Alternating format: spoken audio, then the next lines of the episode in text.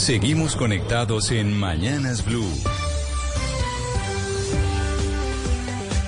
Desde este momento dirige Camila Zuluaga.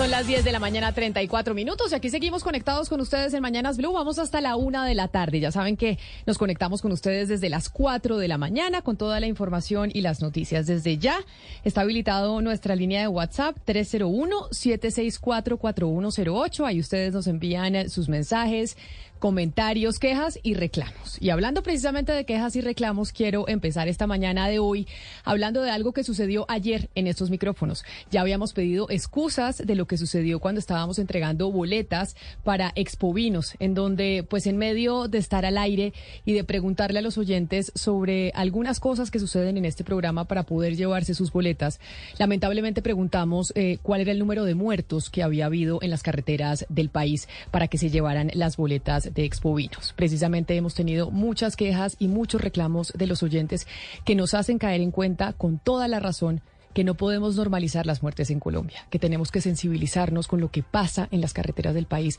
y con lo que pasa en la situación de seguridad de Colombia. No hay justificación yo soy jefe de este equipo y en nombre de mi equipo quiero pedirles disculpas a todos ustedes y sobre todo a las familias de esas personas que fallecieron en las carreteras de Colombia por la situación de seguridad tan, tan delicada que estamos viviendo. A los oyentes, a nuestros críticos que nos hacen caer en cuenta de los errores que cometemos todos los días, quiero darles las gracias porque eso nos hace cada vez mejores profesionales y no hay justificación al decir que estamos al aire, que la radio es dinámica, que la radio es rápida y que por eso muchas veces se nos pasan las cosas porque estamos en vivo. Simplemente esas cosas no pueden suceder y por eso una excusa adicional a la que ya expresamos ayer en estos micrófonos. Porque errar es de humanos, los seres humanos nos equivocamos, no somos perfectos, pero tenemos que trabajar todos los días para poder entregarles a ustedes, nuestras audiencias, un mejor producto. Y por eso, a los críticos, a los que nos llaman, nos han dicho de todo, nos han dicho que se nos llena la boca de sangre, nos han llamado hijueputas, nos han llamado sanguinarios, nos han dicho de todas las cosas posibles. Quiero decirles gracias por hacernos caer en cuenta de esto. Gracias por hacernos crecer y por ser mejores personas para el futuro, para poder entregarles a ustedes un mejor producto y para que Mañanas Blue pues siga creciendo como lo ha venido haciendo hasta ahora. Dicho eso, agradeciéndoles eh, la sintonía, las eh, correcciones que nos hacen todos los días eh, aquí al aire, pues sigamos Claudia porque hay muchas noticias con las que tenemos que empezar el día de hoy. Eh, sí, Camila, pues eh, y, ya vamos a hablar de ella, pero yo quería eh, añadir un comentario también a manera de autorreflexión que quiero compartirla con, con, los oyentes y con el equipo. Ayer cuando sucedió lo que sucedió, eh, bueno, la gente que nos ve por YouTube sabe que yo hago el programa desde mi casa, entonces no estoy ahí todo el tiempo. Yo pensé, esa no es una pregunta adecuada para hacer, pero no lo dije. Y, y yo viendo la, la reacción de la gente en Twitter dije, me siento culpable por quedarme callada, porque yo podía haber dicho, eh, no hagamos eso, eh, espera un momentico, paremos, pensemos otra cosa, eh, y, y, sencillamente hago la reflexión porque muchas veces eh, tenemos la oportunidad eh, no sé, de, de, de, contribuir a que las cosas sean mejores y no lo hacemos. Y no lo hacemos porque en ese momento yo dije, bueno, ya pasó, pues, ah, eh, y, pero no, las cosas no simplemente pasan y ya. Yo creo que uno tiene también que Mm, que, hacerse esa reflexión y asumir desde ese punto la responsabilidad. Así es, y por eso le digo, Claudia, y le decimos a los oyentes, no hay justificación. Hacemos la reflexión, aceptamos eh, las críticas, somos humanos, nos equivocamos, y de eso se trata, de poder aceptar los errores y recibir absolutamente todos los mensajes de los oyentes que en medio de su ira nos insultan, nos dicen una cantidad de cosas, más que recibido, más que merecido, y gracias por, eh, por la audiencia y por hacernos caer en cuenta. Que sabemos que estar al aire, que estar en vivo, que estar en esta situación de como la, la radio eh, se mueve de rápido, no es, una, no es una justificación porque somos profesionales y estamos aquí sentados precisamente para ello, para que este tipo de cosas no nos sucedan. Son las 10 de la mañana, 38 minutos, pero dicho lo anterior, ya eh, repitiendo las excusas que habíamos manifestado el día de ayer y agradeciéndoles enormemente a nuestros oyentes, pero sobre todo a los críticos. Yo quiero agradecerle mucho a los críticos y a quienes sacan esos cortes de nosotros en YouTube y lo montan en redes sociales haciéndonos caer en cuenta del error. Mil gracias, porque eso es lo que cada vez nos va a hacer más grandes y nos va a hacer mejorar. Pero dicho lo anterior, hablando de mejorar, don Gonzalo Lázari, que tenemos que mejorar todos, otra que la está pasando muy mal en medio eh, de una situación y de unas denuncias muy delicadas es una artista muy conocida a nivel internacional, Laiso, que la denuncian por maltrato a sus eh, trabajadores y bueno, noticia que le ha dado toda la vuelta al mundo. Sí, señora, y, noticia que además eh, nos ha dejado entrever que algo tiene que estar pasando porque la cantante no se ha pronunciado, no ha rechazado los comentarios, ni siquiera las demandas. A ver, Liso o Laiso, como usted lo quiere llamar a los oyentes, es una cantante de pop muy famosa, afroamericana, que, que ha sido noticia en estos últimos días porque tres ex bailarinas de su grupo de coreografía la demandaron por uno, acoso sexual y dos, hostilidad en el trabajo. La demanda fue presentada el día martes en la ciudad de Los Ángeles, Camila, e incluye acusaciones de que las bailarinas fueron obligadas a soportar un comportamiento sexualmente denigrante y fueron presionadas a, participar en inquietantes espectáculos sexuales entre el año 2021 y el año 2023. También eh, dicen las tres ex eh, componentes del grupo de baile de Liso que fueron tratadas de manera diferente a otros miembros del equipo, ellas por ser afroamericanas. Y ya que Liso o Laiso es noticia en todo el planeta, vamos a traer una canción de esta afroamericana, norteamericana, para que la gente que no termine de saber quién es ella la pueda reconocer. Laiso, esta mujer que ustedes están oyendo y que ya quienes están conectados con nosotros a través de nuestro canal eh, de YouTube van a poder ver las fotos de quien nos estamos refiriendo, porque efectivamente su grupo de trabajo ha hecho unas denuncias muy delicadas sobre acoso laboral, sobre maltrato, y por eso esta mujer supremamente talentosa, pues le está dando la vuelta al mundo por cuenta de esas denuncias. Pero otra de las cosas que está sucediendo en el planeta, doña Mariana Palau siga, yo sé, ella eh, está esperando y la van a ver ustedes por detrás mío que se va a sentar. Y es que quiero preguntarle sobre el Día de la Deuda Ecológica que oficialmente llegó. Y es que a partir de hoy estamos en déficit ecológico en la humanidad. ¿Y esto es a partir de hoy y ya para siempre o solo a partir de hoy hasta que se acabe el año? No, no, entonces, eh, para ser exactos, fue a partir de ayer. A partir de ayer. A partir de ayer. Entonces, a ver, el Día de la Deuda Ecológica viene todos los años, se calcula desde finales de los 70 y lo que ¿Y quién lo calcula? Una ONG que se llama Global Footprint Network. Ok. A ver, o sea, Global Footprint Network es como la organización global de la huella y huella de este carbono. no necesariamente de carbono, sino carbono y más. O sea, cuál es su huella sobre el planeta, sobre el medio ambiente y demás. ¿Y por qué lo calculan? Porque ellos dicen, bueno, en cuanto a los recursos naturales que tiene el planeta Tierra, en cuanto a emisiones de carbono y lo que puede sostener el ambiente eh, con esas emisiones, usted tiene un presupuesto, un presupuesto de lo que la Tierra le puede dar. Y usted debería de quedarse dentro de ese presupuesto, pero resulta que no nos estamos quedando dentro de ese presupuesto, Camila. A partir de allá... Pero espere, respire, usted venía corriendo, estaba en un trancón, ¿qué le pasó? Sí, un trancón terrible, Camila. Y conseguir un taxi y un Uber hoy fue, me demoré 45 minutos. Ah, pero si usted decía que eso que importaba, que usted vivía en taxi feliz. No, no, no, terrible, terrible, absolutamente terrible. Lo que pasa es que yo odio manejar. Eh, y, pero, y el transporte público desde donde estoy me queda muy difícil, me demoraría mucho más en llegar. Pero hoy el tema fue absoluto. Esta ciudad cada vez está más eh, Bogotá. Sí, me parece a mí. Yo no sé si a usted le parece lo mismo.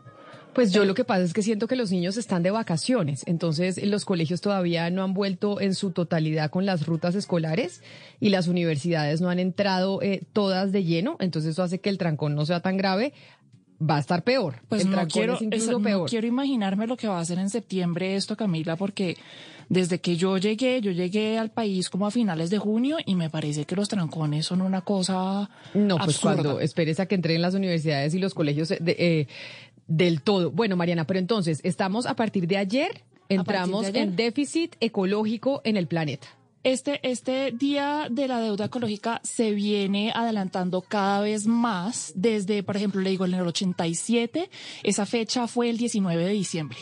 Y cada vez se va adelantando más, entre más crece la población, entre más emisiones de carbono tenemos, entre más nos alimentamos. Por ejemplo, dice Camila que las personas como usted vegetarianas ayudarían, que si hubiera más personas como usted, ayudaría mucho a que el planeta pues no llegara tan pronto a este día de la deuda ecológica. A mí algo que me impactó mucho, Camila, es que dice que prácticamente al ritmo que vamos necesitaríamos dos planetas tierras para sostener la vida que tenemos. Es decir, estamos usando el 175% de los recursos que tenemos disponibles cuando deberíamos estar usando máximo un 100%. Necesitamos casi dos planetas. En este momento. En este momento, para poder llevar el estilo de vida que llevamos como planeta. Y entonces ahí es donde tenemos que empezar nosotros también a hacer un poco de conciencia. Sabemos que un grano de arena pues no aporta muchísimo, pero es lo que podemos hacer, Claudia, desde nuestras casas. Pues yo aquí me digo, eh, contradigo más bien ese dicho que dice que una golondrina no hace verano, porque soy una convencida de que en una causa como esta, que es la, defensa de, del planeta contra el cambio climático, cada acción, por pequeñita que sea, de cada individuo sobre este planeta, sí hace verano, o sea, sí ayuda a que haya, si se suman todas, cambios significativos. No sé si tenemos la oportunidad de poner en pantalla para quienes nos siguen allá. Eh, miren, esta gráfica, Camila, que estamos viendo en pantalla, es la gráfica de lo que nos estaba hablando Mariana. Esta medición del día del sobregiro de, de la naturaleza o de la Tierra se viene haciendo desde los 70 y lo que nos muestra la gráfica, cada una de las barras es año tras año en qué día del año hemos entrado en sobregiro. Y usted lo que puede ver es que en pues, los últimos años hemos estado sobregirados. Miren el 2020 O sea, cada vez estamos más sobregirados. cada vez es más temprano en el año el, día del sobregiro. Es decir, eh, cuando esto se empezó a medir, el día del sobregiro incluso ni siquiera fue en ese año, sino que fue en enero del año siguiente. Es decir, teníamos suficiente planeta para nuestra forma de vida. En la medida en que ha, ido transcurriendo el tiempo, cada día es más temprano. O sea, empezó a ser eh, eh, después a, a mediados de diciembre, después a mediados de noviembre, después en octubre, después en septiembre y hoy ya vemos que entramos en sobregiro en agosto. Entonces, pues vamos eh, regular tirando a mal. Ahora, yo, yo, yo, sí digo algo, Mariana, discúlpeme que, le interrumpa. Yo estoy del lado de Sebastián Nora cuando él habla sobre la actuación de Estados Unidos, China e India. O sea, la solución no puede ser que nosotros seamos como Camila Zuluaga vegetarianos. O sea, por ejemplo, yo no estoy dispuesto a ser vegetariano. La pregunta es, ¿a qué están dispuestos los gobiernos de estos tres países para cambiar este número? No, y sabe que es muy bueno que lo traiga a colación, Gonzalo, porque resulta que esta organización también calcula el Día de la Deuda Ecológica por país o por la mayoría de los países y obviamente pues Estados Unidos al tener una huella de carbono y un impacto tan grande sobre el ambiente pues es, es muy importante y en los Estados Unidos llegó a ese, eh, a ese día en marzo. En marzo Estados Unidos llegó al día de la deuda ecológica. Es decir, estas gráficas que estábamos viendo en pantalla y que las podemos volver a poner para quienes las quieran ver están y que se conecten con nosotros a través de nuestro canal de YouTube nos muestra es como si uno hace mercado para un año. Sí. Entonces, y, y esa gráfica le muestra en qué momento uno se acabó el mercado. Entonces uno hace mercado para un año y puede que el mercado se le acabó en septiembre, en octubre o incluso le sobró para enero del próximo año. Lo que nos está diciendo esto es que se nos acabó el, el mercado ahorita en agosto el próximo año. Y el del próximo año, y el del próximo año, y el del próximo año. Entonces, ¿qué es lo que va a pasar? Que eventualmente, pues, los recursos naturales y, y, y, y pues, lo que nos puede dar el planeta colapsa y ya no podemos vivir más de eso. Pero, pero lo que dice Gonzalo es muy importante porque, como le digo, el Día de la Deuda Ecológica de Estados Unidos es en marzo y el país eh, que tiene el Día de la Deuda Económica más eh, biológica, perdón, eh, o ecológica más temprano es Qatar, que es en febrero. Y es porque, pues, solo tienen petróleo y gas prácticamente y per cápita emiten mucho eh, carbono. Bueno, pues entonces, ¿cómo se llama? Es el día del sobregiro del planeta. Sí, sobregiro ecológico del planeta. Hay distintas maneras de decirlo y la verdad es que el término en inglés no tiene una traducción exacta porque es overshoot. Overshoot es cuando usted le dispara más allá del, del, del blanco que tenía, ¿sí me explico? Entonces, eh, sí, pero en español es el Día de la Deuda Ecológica. Esto empezó ayer, nos empezamos a sobregirar ayer en el planeta y que pensemos a ser eh, conscientes de lo que está pasando con el medio ambiente en el mundo. Y precisamente por eso vámonos para el departamento de La Guajira, porque hace algunas semanas el presidente Gustavo Petro en compañía de todo su gabinete se fue a La Guajira por la emergencia que se está viviendo en esa región del país. Y una de las cosas eh, y de las decisiones que se tomaron por parte del gobierno nacional fue expedir el decreto para ampliar la cobertura y el acceso al servicio eh, de energía eléctrica en ese departamento, con el cual tenemos una deuda histórica de parte de todo Colombia. ¿Cuál sería el impacto entonces en las tarifas y en la cobertura del servicio eh, de energía después de que se anunciara el decreto en donde se le va a cobrar a los estratos 4, 5 y 6 mil pesos durante seis meses, mil pesos adicionales en su factura y a las empresas, a los establecimientos comerciales, cinco mil pesos en la factura? Esto para que se vaya a un fondo que ayude al departamento del agua Sandra Fonseca es la directora ejecutiva de Energía, que es el gremio que reúne a los grandes consumidores de energías industriales y comerciales del país. Y nos acompaña hasta ahora precisamente para hablar de ese tema energético, de las decisiones que se están tomando y los decretos anunciados por el gobierno nacional para ayudar al departamento de La en términos energéticos. Señora Fonseca, bienvenida. Mil gracias por acompañarnos hoy aquí en Mañanas Blue. Buenos días, un gusto saludarlos y estar con ustedes en este tema tan importante. Sabemos que se habían estado reuniendo, el decreto se emitió hace dos días, pero que ustedes tenían que hacer una reunión entre los diferentes interesados eh, del sector. ¿Y cuál es el pronunciamiento que hay, o por lo menos la reacción frente a estos decretos o a este decreto en particular que se anunció por parte del Gobierno Nacional? Claro, el decreto pues ya está vigente. Eh, fue conocido públicamente. Lo que nosotros hemos revisado y específicamente a su energía desde el punto de vista de los usuarios es que tiene debilidades desde el punto de vista legal y técnico. Entonces, pues eh, creemos que existen los mecanismos para que se logren los objetivos para mejorar el servicio en La Guajira, pero aparentemente las decisiones que se están tomando en este decreto irían en sentido contrario, porque estarían causando mayores costos en los temas de generación, estarían causando el desconocimiento de compromisos de expansión y flexibilización de compromisos de proyectos en La Guajira, además de que eh, estaría tomando decisiones en términos de eh, retirar disponibilidad de energía térmica que se necesita en este periodo del niño. Eh, señora Sandra Fonseca, a propósito de lo que usted está diciendo, también a Colgen, que es el gremio de los generadores de energía, emitió ayer un comunicado que en su punto 4 de 5 dice que les preocupa que algunas medidas de este decreto, el 1276 del 2023, no conducen a superar las causas de la declaratoria de situación de emergencia y que además van en contravida de los principios eh, que se han defendido y que terminarán perjudicando a los usuarios finales por desincentivar la competencia. Leo esto porque me gustaría eh, pues entender, me imagino que ustedes están alineados también como, como dos gremios en este sentido, pero me gustaría que usted pusiera en ejemplos qué es lo que puede pasar al aplicar este decreto, eh, con proyectos concretos que podrían irse o con el, el, aumento de las, lo que implicaría para el aumento de las tarifas o para el retraso de los proyectos. Claro, muy claramente el decreto, por ejemplo, está diciendo que flexibiliza y evita que algunos proyectos que se habían adjudicado para expansión de energías renovables en La Guajira no tengan que cumplir sus compromisos.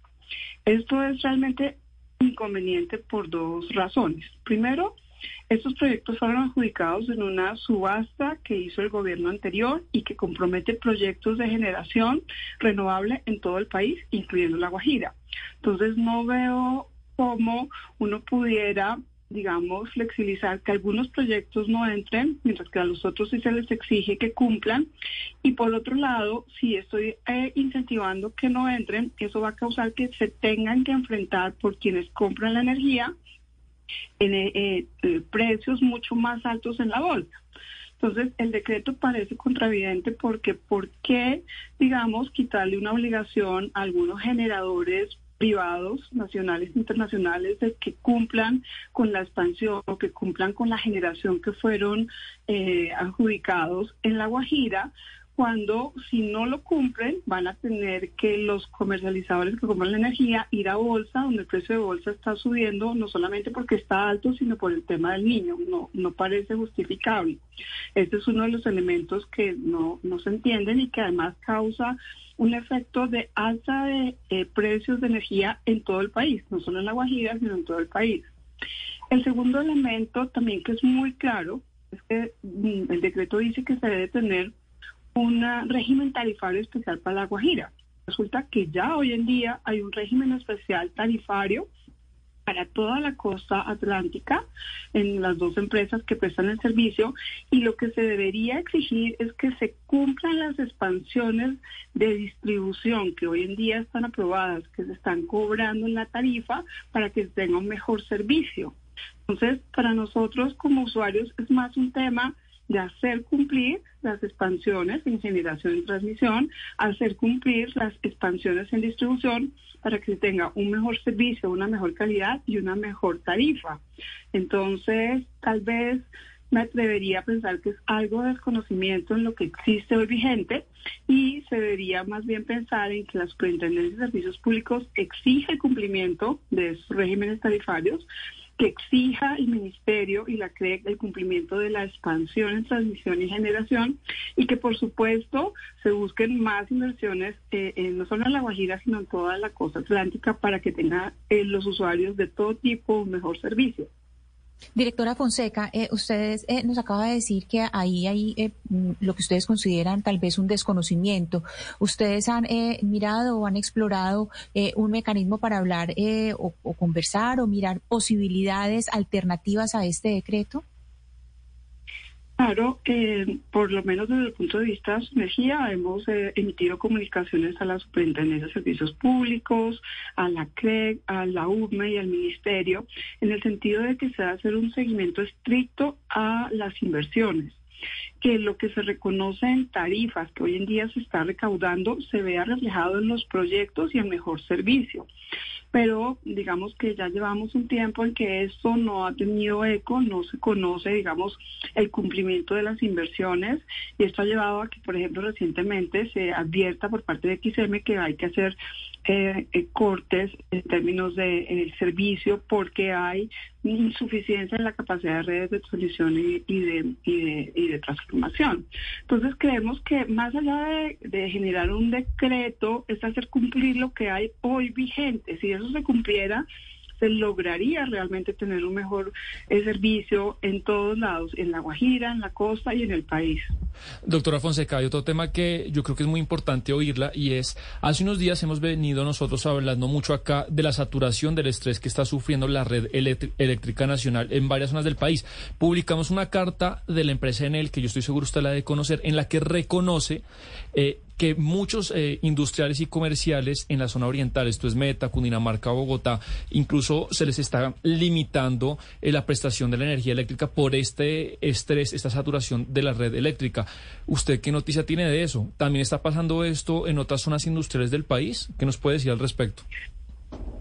Sí, realmente nosotros como representantes de los industriales hemos venido reiterativamente eh, solicitando que se mejore la calidad del servicio, que se evite que haya eventos de desconexión, porque los eventos de desconexión pues causan problemas en la producción, eh, eh, digamos, industrial del país, pero además generan unos costos, digamos, irreparables y que no son además reconocidos por la regulación. El tema de la saturación es algo que hay que decirlo, se viene acumulando a través de los años pero nuestro reclamo como usuarios es que se está entregando en las tarifas de distribución los ingresos para que se hagan las inversiones. Se están además reconociendo costos en la tarifa como son el componente de restricciones para que se haga expansión de generación y transmisión.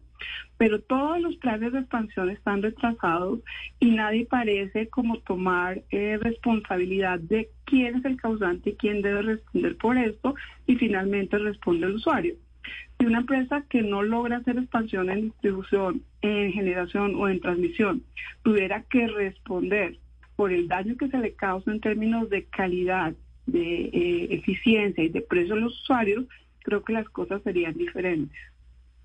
Pues doctora Sandra Fonseca, directora ejecutiva de Energía, oírla era muy importante, no solo para hablar del tema de los decretos que expidió el gobierno nacional hace dos días, comenzando esta semana, sino también para hablar de la situación energética del país. Usted como representante o el gremio que reúne a los grandes consumidores de energías industriales y comerciales en Colombia. Mil gracias por habernos atendido. Gracias. Un saludo muy especial. Son las 10 de la mañana, 59 minutos. Vamos a hacer una pausa y cuando regresemos, usted ya Mariana, que es la más internacional porque le encanta viajar por todos lados y está por lo general en los Estados Unidos, ya se vio Sounds of Freedom, la película esta que se ha publicitado tanto en redes sociales que incluso hablamos desde hace un mes y medio nosotros en estos micrófonos sobre ella? No, señora, cuando me fui a Estados Unidos no estaba todavía, que yo supiera por lo menos. Ah, todavía no estaba en cartelera cuando usted se fue. No, que yo y sabe qué es que yo no soy mucho de ir a cine, me, tengo que volver a cine, pero si está en cartelera la voy a ver. O sea, ¿ya llegó a Colombia? No, a Colombia llega en, eh, en unas semanas, si no me equivoco, pero Gonzalo, usted que tiene los éxitos en taquilla que en algún momento usted me dijo, no la he visto, eh, la quiero ver, pero ha sido una sorpresa y también una sorpresa por cuenta de que se le acusa a la película de ser eh, completamente ideologizada, ¿no?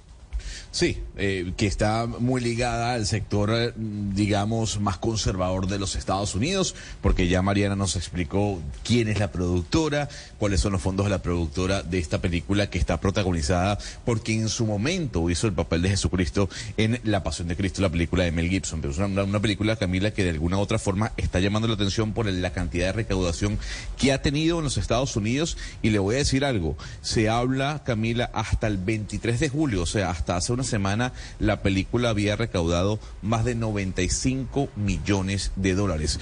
Una cinta que no se preveía que tuviese ese impacto, sobre todo por la poca comercialización que tuvo en los cines de ese país. El 31 de agosto se, entrena, se estrena en los cines colombianos. El 31 de agosto se va a poder ver esta película de no tanto presupuesto y que incluso le ganó a otras películas en Hollywood en taquilla en los Estados Unidos con mucho más presupuesto de realización. Pues esa película que además se inspira en una historia de la vida real y que se inspira en menores colombianos, pues la vamos a ver acá en los teatros de nuestro país, pero en minutos vamos a estar hablando con uno de los personajes que inspiró esta película que está dando tanto de qué hablar en los Estados Unidos y en el mundo.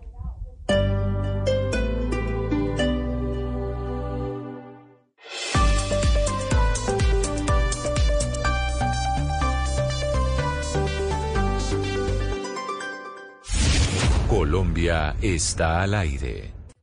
Impresionante, no solo por la cantidad de gente que está movilizando dentro de los Estados Unidos por su Eras Tour, el cual llegará a América Latina, lamentablemente no hará parada en Bogotá, sino por lo que ella es como persona, a pesar de que algunos que están dentro del mundo del entretenimiento dicen que es algo, digamos, difícil de, de, de, de manejar, ¿no? Sobre todo por el tema del ego, etcétera, etcétera. Pero Aquí lo que, lo que muestra. O sea, lo que usted está diciendo es que hay gente que acusa a Taylor Swift de que es difícil de manejar porque tiene mucho ego.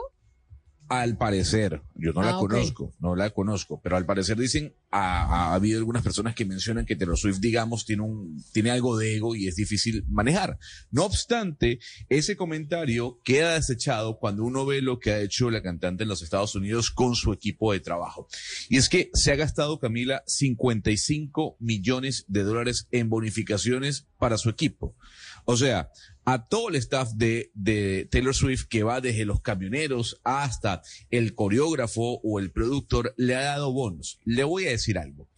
Taylor Swift tiene alrededor de 50 camioneros que trabajan para ella durante la movilización de sus cosas el escenario, toda la estructura en su gira en los Estados Unidos. Pues bien, Camila, a cada camionero le ha dado una platica, o sea, 100 mil dólares a cada uno de esos 50 camioneros por movilización de todos sus equipos, como bonificación. No solo eso, también al staff de trabajo que está, mm, que va desde ingenieros, desde productores, desde quienes acarrean eh, o, manejan todo el mobiliario del Eras Tour. Se ha gastado, repito, 55 millones de dólares en darle bonos a sus trabajadores. Taylor Swift dándole pagándole bonos a sus trabajadores, a los que le acompañan en esta gira, esta señora que rompe todos los récords y sin duda alguna podemos decir que es una de las mujeres o la mujer hoy más influyente en la música del mundo. Tanto así que Justin Trudeau, que se separó, ¿no? Claudia, sí vio que anunció su divorcio de su esposa, el señor Trudeau, que le mandó un mensaje también a Taylor Swift para que fuera a Canadá.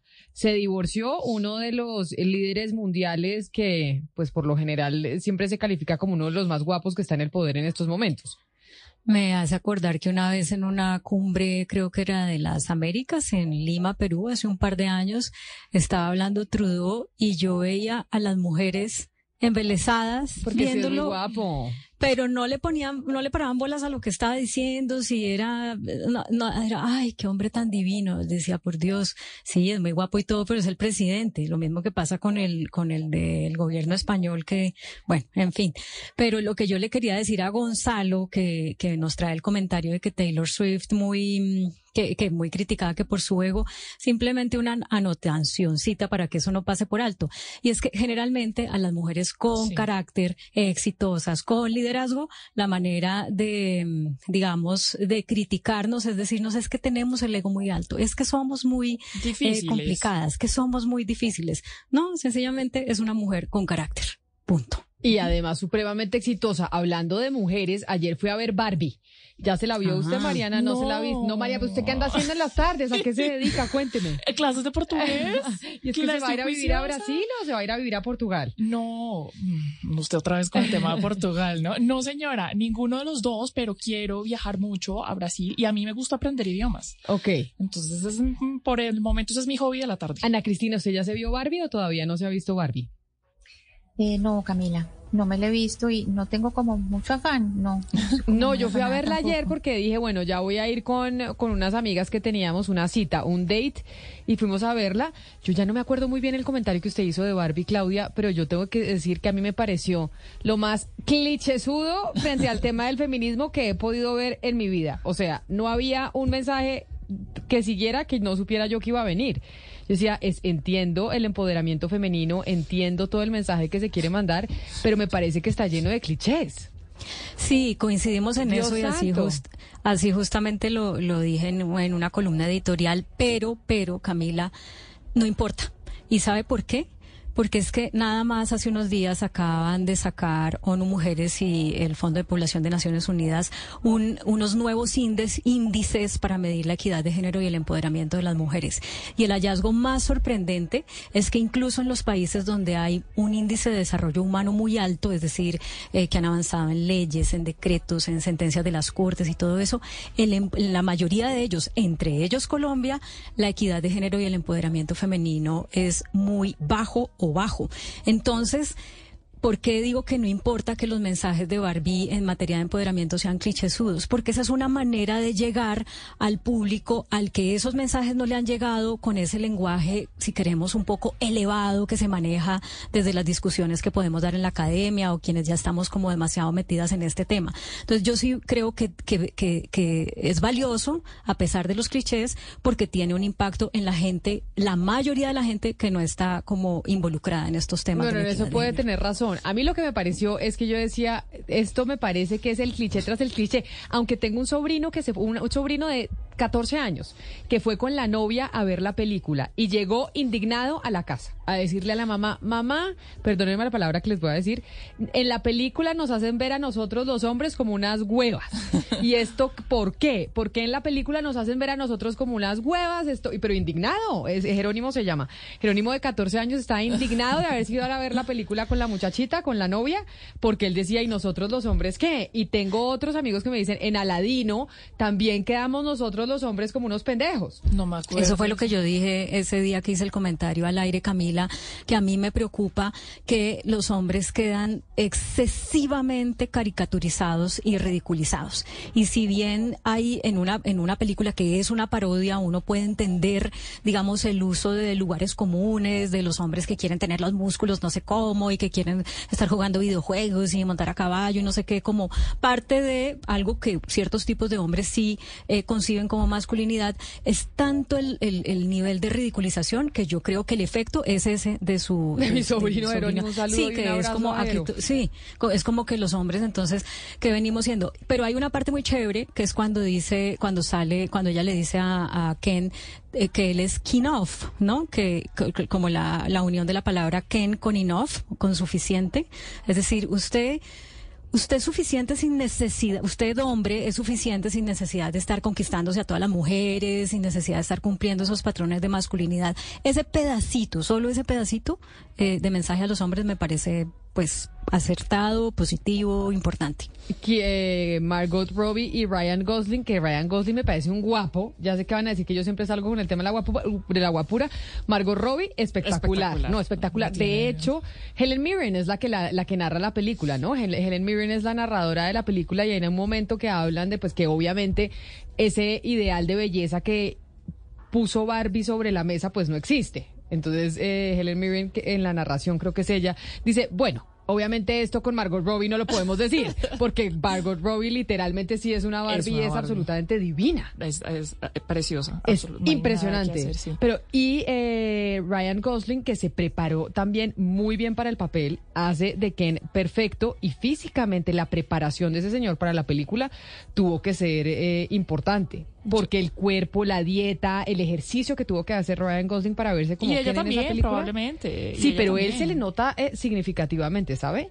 Pero él toda la vida ha sido así, ¿no? Toda la vida ha sido así, toda así la vida ha tenido. Eh, toda la vida ha sido fornido y con sus six packs marcaditos, ¿no? O sea, digo yo, tampoco es que yo sea muy dada a seguir a las celebridades, pero tengo la imagen de este señor así siempre. Yo siento que para esta película los estamos viendo a través de nuestro canal de YouTube de Blue Radio en vivo a Ryan Gosling y Margot Robbie, los dos absolutamente divinos. De verdad, Ken y Barbie. El, el, eh, casting de la película fue perfecto. Y ya que vamos a hablar de películas, les habíamos anunciado que íbamos a hablar de Sounds of Freedom, esta película que está también eh, rompiendo récords para una película de ese presupuesto en los Estados Unidos y que tiene eh, una inspiración en una historia en Colombia y que tiene menores de edad en su momento en Colombia que hicieron parte de esa historia que narra Sounds of Freedom. Pero antes de irnos a Sounds of Freedom, Ana Cristina, algo que está relacionado con ese tema, quiero preguntarle sobre el viceministro Edwin Palma, a quien tuvimos nosotros hablando aquí en estos micrófonos sobre un, sobre un evento webcam que se está llevando a cabo en Medellín. El viceministro Edwin Palma, viceministro de Trabajo, a él lo habían invitado a que asistiera al evento porque él ha manifestado en columnas de opinión y acá no lo dijo en estos micrófonos que él sí creía que ese era un negocio que se tenía que poner sobre la mesa, cobrarle impuestos y dejar eh, la mojigatería más o menos, palabras más, palabras menos. Finalmente, ¿qué pasó con el viceministro? ¿Fue a Antioquia? ¿Fue a Medellín al evento o no fue? Que el evento es esta semana. Sí, Camila, el evento que se lleva a cabo en Plaza Mayor en Medellín es ayer y hoy. Es eh, un evento de dos días. El viceministro Edwin Palma, que como usted bien dice, lo había publicado en La República el artículo, una columna de opinión que había publicado en febrero titulado Debajo de la alfombra, pues decidió no ir no nos, no nos expresaron pues cuáles fueron sus razones, pero sí es algo un poco relacionado, eh, tengo entendido, con la reflexión en torno al tema. Eh, ya inclusive habían publicado la, los organizadores habían publicado la programación y lo tenían a él en la programación y finalmente decidió cancelar Camila. Y hay que decir algo muy importante y es que no solamente eh, se lleva a cabo un evento webcam en Medellín, Camila de Oyentes, sino que se llevan a cabo dos a falta de una son dos. Entonces, uno es en Plaza Mayor y el otro, que fue solamente el día de ayer, se llevó a cabo en, la Plaza Mayorista. Entonces, eh, como, como se puede dar cuenta, Camila, pues Medellín es la meca de webcam.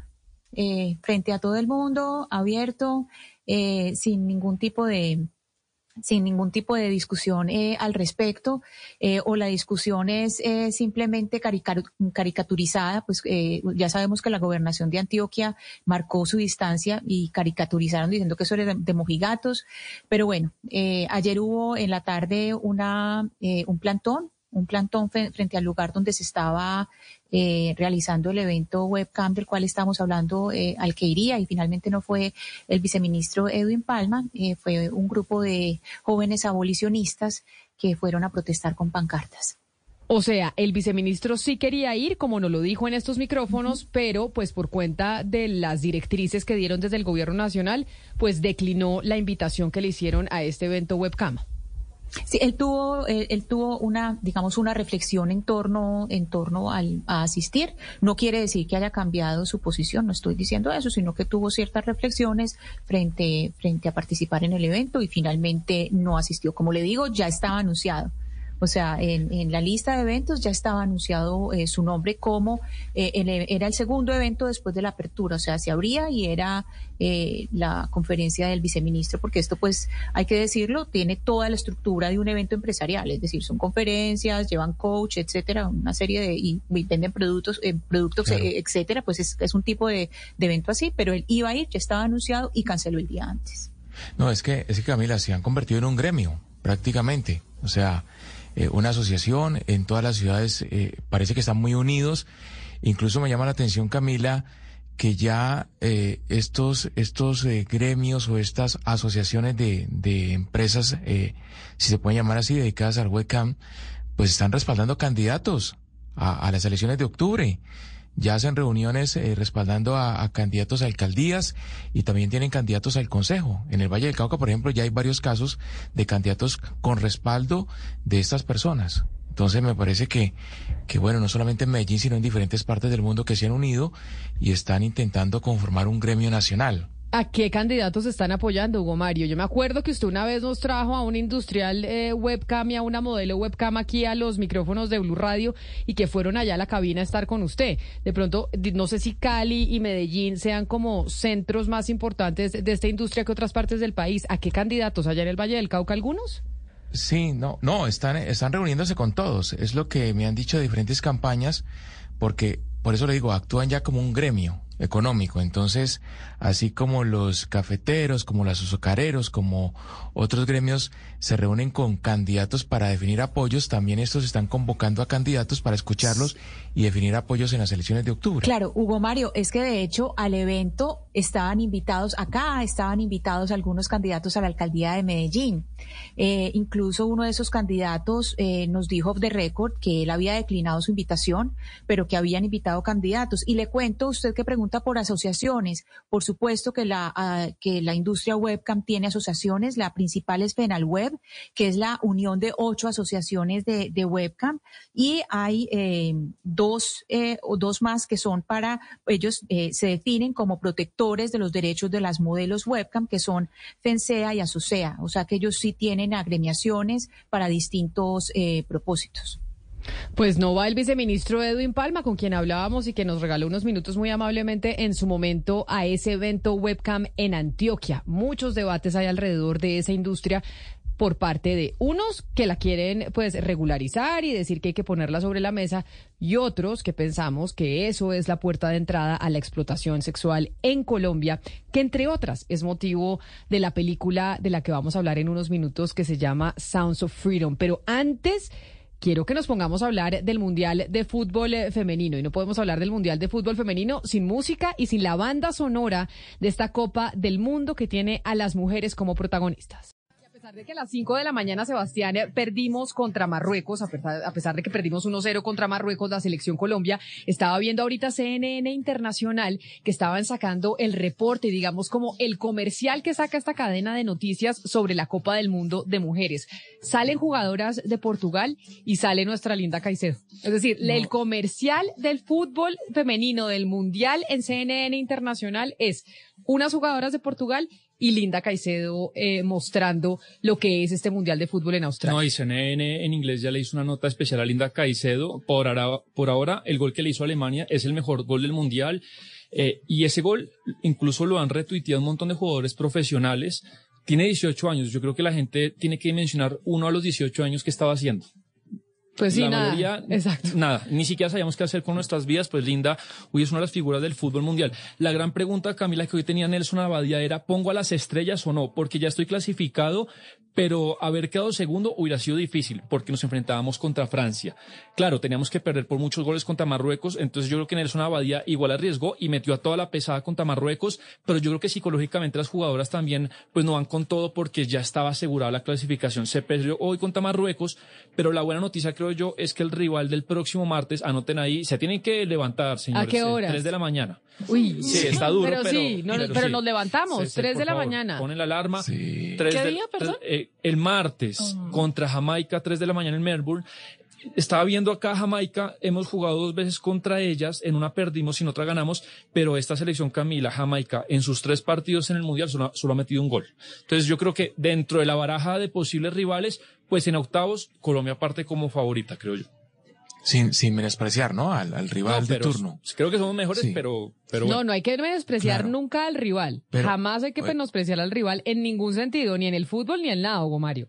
Oiga, pero es que aquí no habla de Linda Caicedo por esos días, Camila, a propósito de lo que decía Sebastián.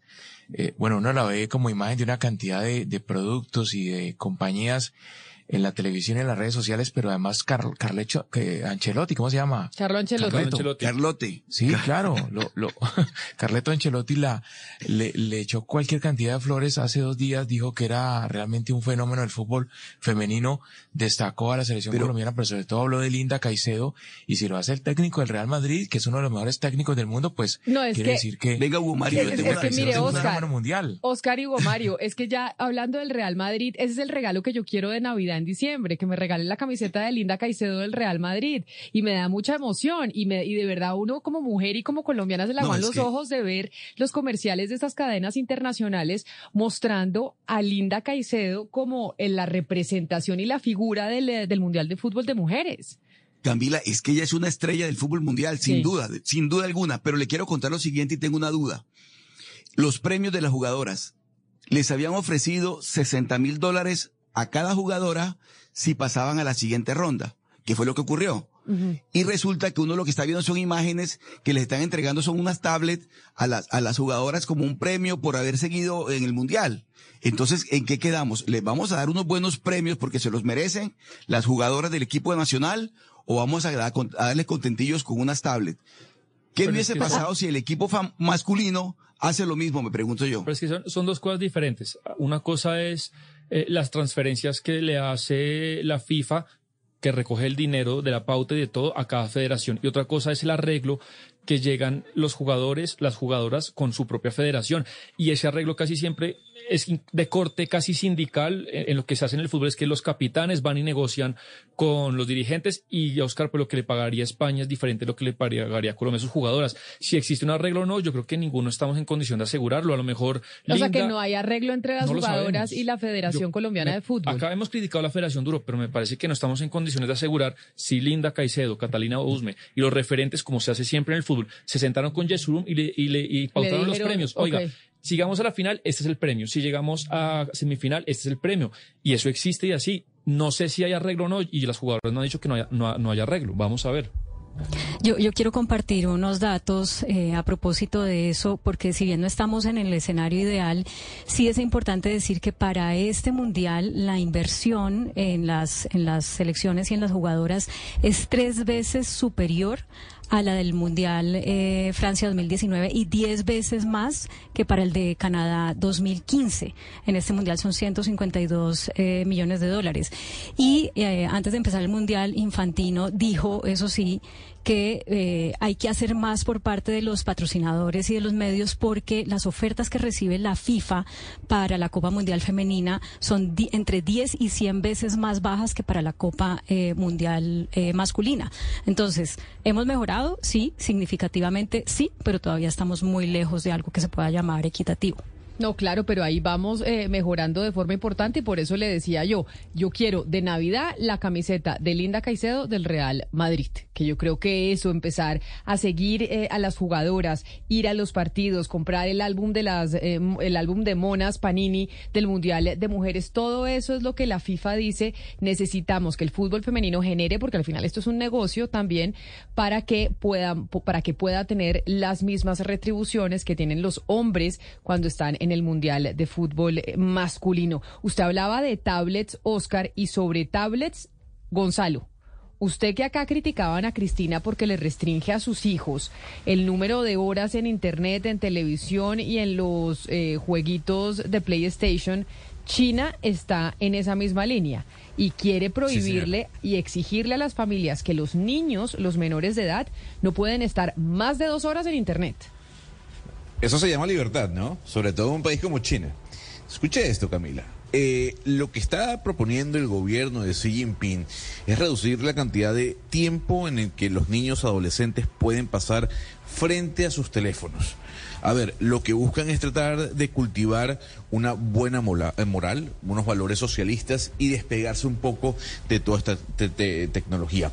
La propuesta publicada el día de ayer por la Administración del Ciberespacio de China, que es el principal regulador del gigante asiático Camila, requeriría que todos los dispositivos móviles, aplicaciones y tiendas de aplicaciones tengan un modo de niños, así como el modo avión o modo nocturno, Camila, un modo de niños, incorporado en este caso que restrinja el tiempo de pantalla que los niños y adolescentes pueden estar frente a un teléfono. Y ese tiempo diario de pantalla sería de dos horas máximo al día. Eso sí, también dependiendo del grupo de edad.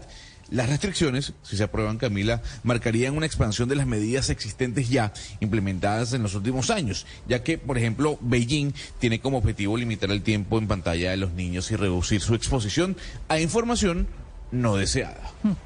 11 de la mañana, 27 minutos. Eso deberíamos reducirlo también nosotros, el tiempo de pantallas a dos horas porque muchas veces usamos la pantalla, pero para trabajar, Gonzalo, está bien, pero muchas veces usamos la pantalla en tiempos de ocio, ahí pegados al celular, a Twitter, a Instagram, a Facebook. De verdad, ese tiempo se podría usar en interactuar con seres humanos, en sembrar una planta, en estar con el perro, con el gato.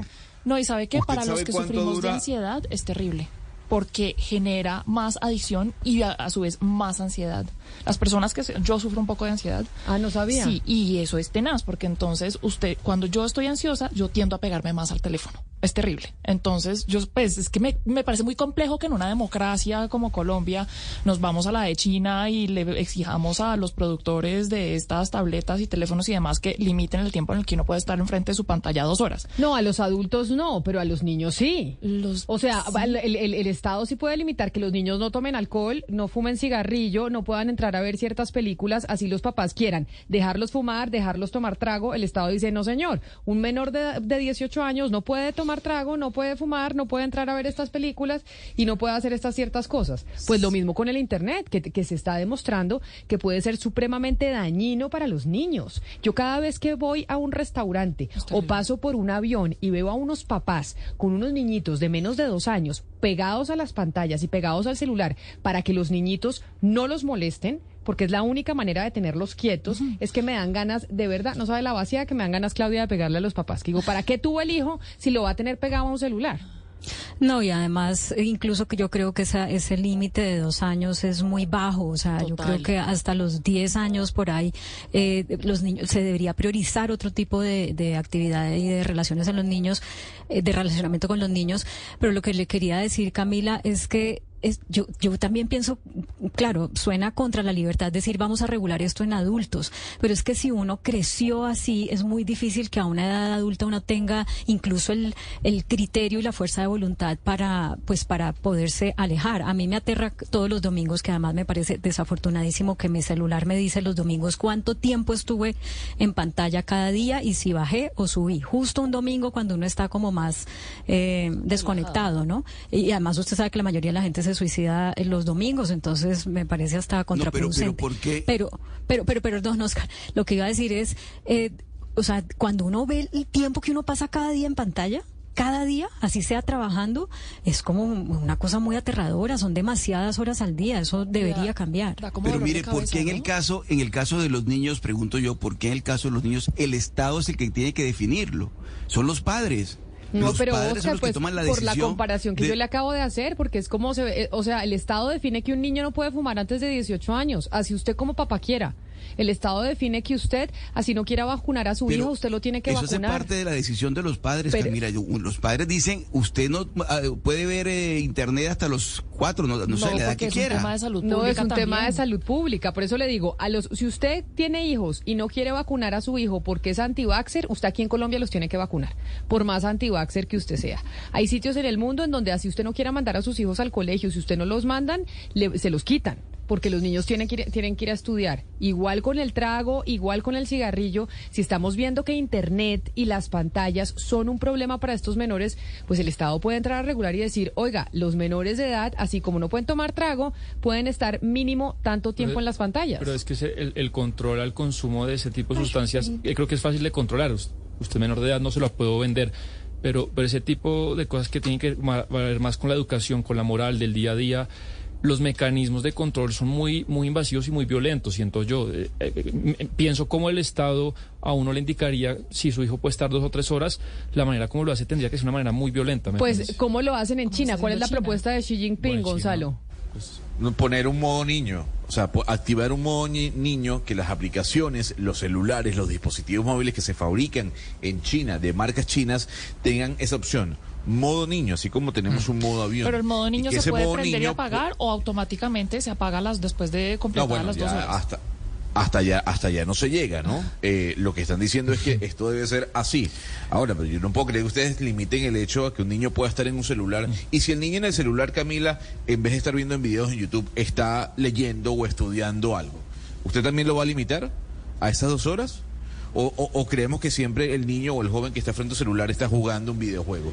También puedes estar Lo leyendo. que pasa. Gonzalo, lo que pasa, Gonzalo, es que aquí también estamos hablando, pues como decía Mariana, esto es políticas públicas y son políticas públicas de salud mental y estamos hablando Claro. además de primera infancia, porque es que en primera infancia es donde se donde se generan los hábitos y hay algo que es muy importante en la generación de hábitos y es que si llegan a la adolescencia si usted nunca tuvo en su casa, por ejemplo, un PlayStation, usted llega a la adolescencia y usted tiene más control de sí mismo frente a un PlayStation, porque es algo que usted no tuvo, es algo que usted ya aprende, porque usted ya tiene una, una- un tipo de formación que le permite establecer un poco más de límites.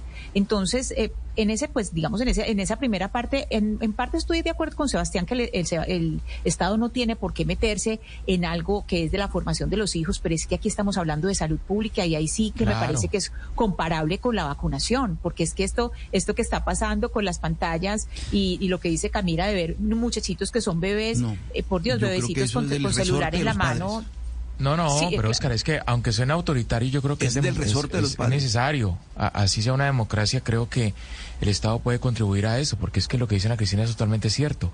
Y usted vaya hacia una clínica de psiquiátrica hoy o, o a un centro médico donde atienden casos de salud mental, problemas de salud mental. después, cada Hugo Mario, cuando el Estado se niños, mete, eh, dependientes de estos aparatos electrónicos, hay más niños Pero- adictos a las redes sociales, a los a Después, a cuando el Estado se mete en todos los asuntos, No, Pues sí, no, no le gusta, Mario, a mucha gente no le gusta, cuando pero éramos más felices, los asuntos, Oscar. ahí sí no éramos les más gusta. felices los niños. Yo soy de los que cree que éramos más felices y más sanos los niños de nuestra generación, quienes fuimos niños cuando no existían las redes sociales y no existía el internet, porque jugábamos en el parque con el con el yoyo, con el valero, con con el trompo, montábamos bicicleta. Creo que era y lo más- que mucho más sano eso. y sabe qué es lo que dice Ana Cristina sobre los niños siendo adolescentes y es que los niños pues en el proceso educativo de leer cómo educar un toddler o sea cómo se dice un toddler un gateador Sí, Sí, un un toddler es el que ya pasó el primer año de edad probablemente. o sea, exacto que ya no es bebé sino gateador Exacto. o sea y ya es y es que no usted le puede decir a un eh, niño chiquito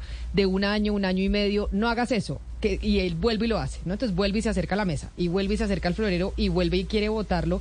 Él entiende que usted le está diciendo que no, y que usted le está diciendo que no lo haga, pero todavía no ha desarrollado la, co- la, la posibilidad de contenerse. Es decir, no se puede, no puede contener el impulso de que quiere acercarse al florero, de que quiere ir. Y ese mismo impulso que no puede controlar un bebé, un niño de un año, eh, dos años, imagíneselo con las pantallas. Claro. O sea, se vuelven, es, es el desarrollo de una, de una adicción absoluta, en donde incluso el cerebro del niñito, cuando ve una pantalla, no tiene que hacer absolutamente nada, sino que es un receptor absoluto de lo que está viendo. Yo, yo entiendo su preocupación, Camila, el tema de la salud, y, y yo creo que uno, si ve los datos, lo puede compartir. A mí, a mí lo que me genera conflicto, y lo dije aquí una vez, es que como que poco hablar de eso en un país en el que una de las grandes barreras de la desigualdad y la pobreza es esa, la conectividad, el, el número de uso de computadores de las zonas marginales, de los municipios. Claro, 5 y 6, esta es una de las grandes barreras, pero es un país en donde el 90% de su población tiene un aparato inteligente, Sebastián. Pero no- pero el número donde- de- pero- pero- y en donde usted ve, por ejemplo, en continentes como África, Pero- en donde incluso en medio de la pobreza más absoluta, la penetración que lograron redes sociales como Facebook, que incluso, que incluso hicieron inversiones enormes para poder generar esa conectividad y tener los aparatos y la gente conectada a ellos, no para desarrollo de verdad de la población, sino para estar en redes Pues las sociales. dos cosas. Es que yo creo que, lo- obviamente, si usted tiene conectividad, habrá redes sociales, pero es que uno ve, Camila, la conectividad del país es del 60%. Pero- Es- o sea, el rezago nuestro respecto a los países desarrollados, y yo y, lo- y lo- el otro día lo decía muy bien la, la República, yo creo que es imposible que Colombia supere la pobreza si no tenemos conectividad a Internet. Y, Pero pues es que conectividad a internet no significa eh, entonces todo. darle Horas a las- ilimitadas a- a- de tener acceso a una pantalla. no, pero son cosas, es que estamos hablando de cosas básicas, no de exceso. Es que los números de Colombia realmente son muy, muy Claro, pero lo que lamentables. le Pero, estamos diciendo pero es que de eso es- pronto- pero entonces eso nos limita a tener la discusión sobre si los niños deben estar frente a la pantalla o no. O sea, que tengamos un rezago en conectividad implica necesariamente que no se puede dar la discusión sobre si los No, menores se- de edad deben estar en la pantalla antes de los No, dos se años. puede dar y me parece válida, Ah. pero me parece que si Colombia tiene una prioridad sería más promover el uso digital en Pero la porque tienen que ir en contravía. Es decir, ponerle un límite a la cantidad de tiempo que puede pasar un niño frente a una pantalla e incrementar el acceso a esa conectividad. ¿Por qué tienen que ir en contravía? No entiendo. No, no en contra, pero creo que Colombia tendría esa primera prioridad antes O que sea, de que es prioridad discutir eso antes que Sí, discutir, pues la yo no estoy de acuerdo. Pero bueno, es una opinión de Sebastián, 11 de la mañana, 37 minutos. Aquí está el tráiler. Les habíamos hablado de Sounds of Freedom, de la película. Vamos a hablar con uno de sus protagonistas, pero no uno de sus de sus protagonistas que de los actores, sino uno de los protagonistas, de las personas que inspiró esta cinta que se estrena el próximo 31 de agosto en Colombia. Ese es el tráiler de esta película que se estrena el 31 de agosto en Colombia, que ha generado mucha polémica en los Estados Unidos por cuenta de que incluso se considera una película partidista, pero que de todas maneras fue inspirada en una historia real que sucedió aquí en Colombia. Y hoy estamos con una de las personas que inspiró esta película y que por seguridad lo vamos a llamar como se llama en la película. Y en la película se llama Simba. Y así quiero saludarlo y además, eh, pues contándole a la audiencia que decidimos además también transformar su voz por temas de seguridad. Simba, bienvenido a Mañanas Blue. Gracias por acompañarnos. Muy buenas tardes, ¿cómo están? Pues eh, muy contentos de hablar con usted y antes de empezar a hablar de la película y de la historia que hay detrás, que está inspirada, entre otras, en su caso, ¿por qué Simba? ¿Cuál es el temor que existe todavía en Colombia de hablar y de mostrar la cara y de que sepan quién es usted? Eh, bueno, digamos que toda la historia, que todo lo que ha pasado, eh, nosotros, las víctimas, no hemos tenido una reparación en derecho por parte del Estado. No hemos eh, recibido justicia por parte del Estado. Las personas que propiciaron eso están todavía libres. Entonces, para nosotros, en este caso para Simba, es un miedo a que el día de mañana pueda encontrarse con esa persona en la calle, qué pasa, eh, y pueda tener una repercusión. Entonces, si pasa con Simba, pasa todavía con todos, con todos los que han sido víctimas y que seguimos siendo víctimas de este flagelo. Usted, yo sé que ya tuvo la oportunidad de ver la película, que incluso la vio en los Estados Unidos, y quiero preguntarle qué tan apegada a la realidad es su historia a lo que se cuenta en la pantalla grande. Correcto. eh, Sabemos que el tema de, de producción de películas, cualquier película, no cuenta siempre el 100% de la historia. Pero los hechos que se narran en la, en la película son, son reales, son contundentes y cuentan lo que sucedió en ese momento. ¿A usted en algún momento eh, lo llamaron del equipo de producción? ¿Alguien lo buscó? Es decir, ¿usted tuvo algún, algún contacto con quienes hicieron esta película para, para eh, nutrir el argumento? Sí, claro, en el 2021, eh, digamos, los productores de la película me contactaron, estuvieron hablando conmigo sobre el, sobre el el, sobre todo el suceso, eso sucedió en Estados Unidos, en Utah, precisamente. Estuvimos conversando sobre, como le decía, lo que sucedió realmente, pues la versión real de las víctimas, como víctima percibimos eh, la situación que vivimos. A ver, Simba, hay quienes dicen que esta película tiene un alto componente político también conservador, sobre todo porque la productora que desarrolló la cinta está muy ligada a una comunidad católica. ¿Qué le dice la gente que de alguna u otra manera menciona que esta película tiene un componente político conservador y que hay una parte de exageración allí detrás de, la historia? El tema no debería ser quién hace o quién produce la película, el tema no debería ser eh, quién está detrás de contar la historia. El tema debería ser que la historia se está contando, que estamos hablando de un fenómeno del cual todavía estamos padeciendo, que todos los días se reportan víctimas de este flagelo. Entonces creo que debería ser irrelevante a este punto que hablemos de quién hace y quién no hace la película porque al final del día eso no es lo importante. Lo importante es que por fin se está tocando un tema el cual venimos sufriendo hace muchos años y que hemos tenido que esperar que vengan de afuera a salvarnos porque el gobierno no nos ha salvado. O sea, se están haciendo cosas, sí, y se dan datos y se dan estadísticas y demás, pero en serio eso sí se ve, o sea, sí podemos hablar de, un resultado, porque si pudiésemos hablar de un resultado positivo, las cosas fueran totalmente distintas. No estuviera yo eh, aquí dando esta entrevista bajo, bajo el nombre de Simba, sino bajo mi nombre real. No estuviera yo con el miedo de salir a la calle y, y tener repercusiones por salir a contar la historia. Entonces, lo importante no es si, si es un equipo conservador, si es un...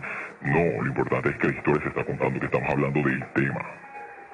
Simba, eh, con base en todo lo que usted nos está diciendo, pues eh, nosotros sabemos que usted es un sobreviviente, que usted eh, sobrevivió a todo este, este proceso de trata y que está eh, en ese proceso de, de volver a, a, reconstruir su vida. No sé qué tanto nos pueda contar sobre su historia, qué tanto puede usted eh, compartir con nosotros y con los oyentes. Bueno, eh, como de forma general, bueno, eso, eso sucedió en el 2000, 2014, el 11 de octubre de 2014 para ser precisos. Eh, eso fue temprano en la mañana, digamos como igual historia de la mañana en la película, pero como el contexto real quiero como para poder llegar al punto final.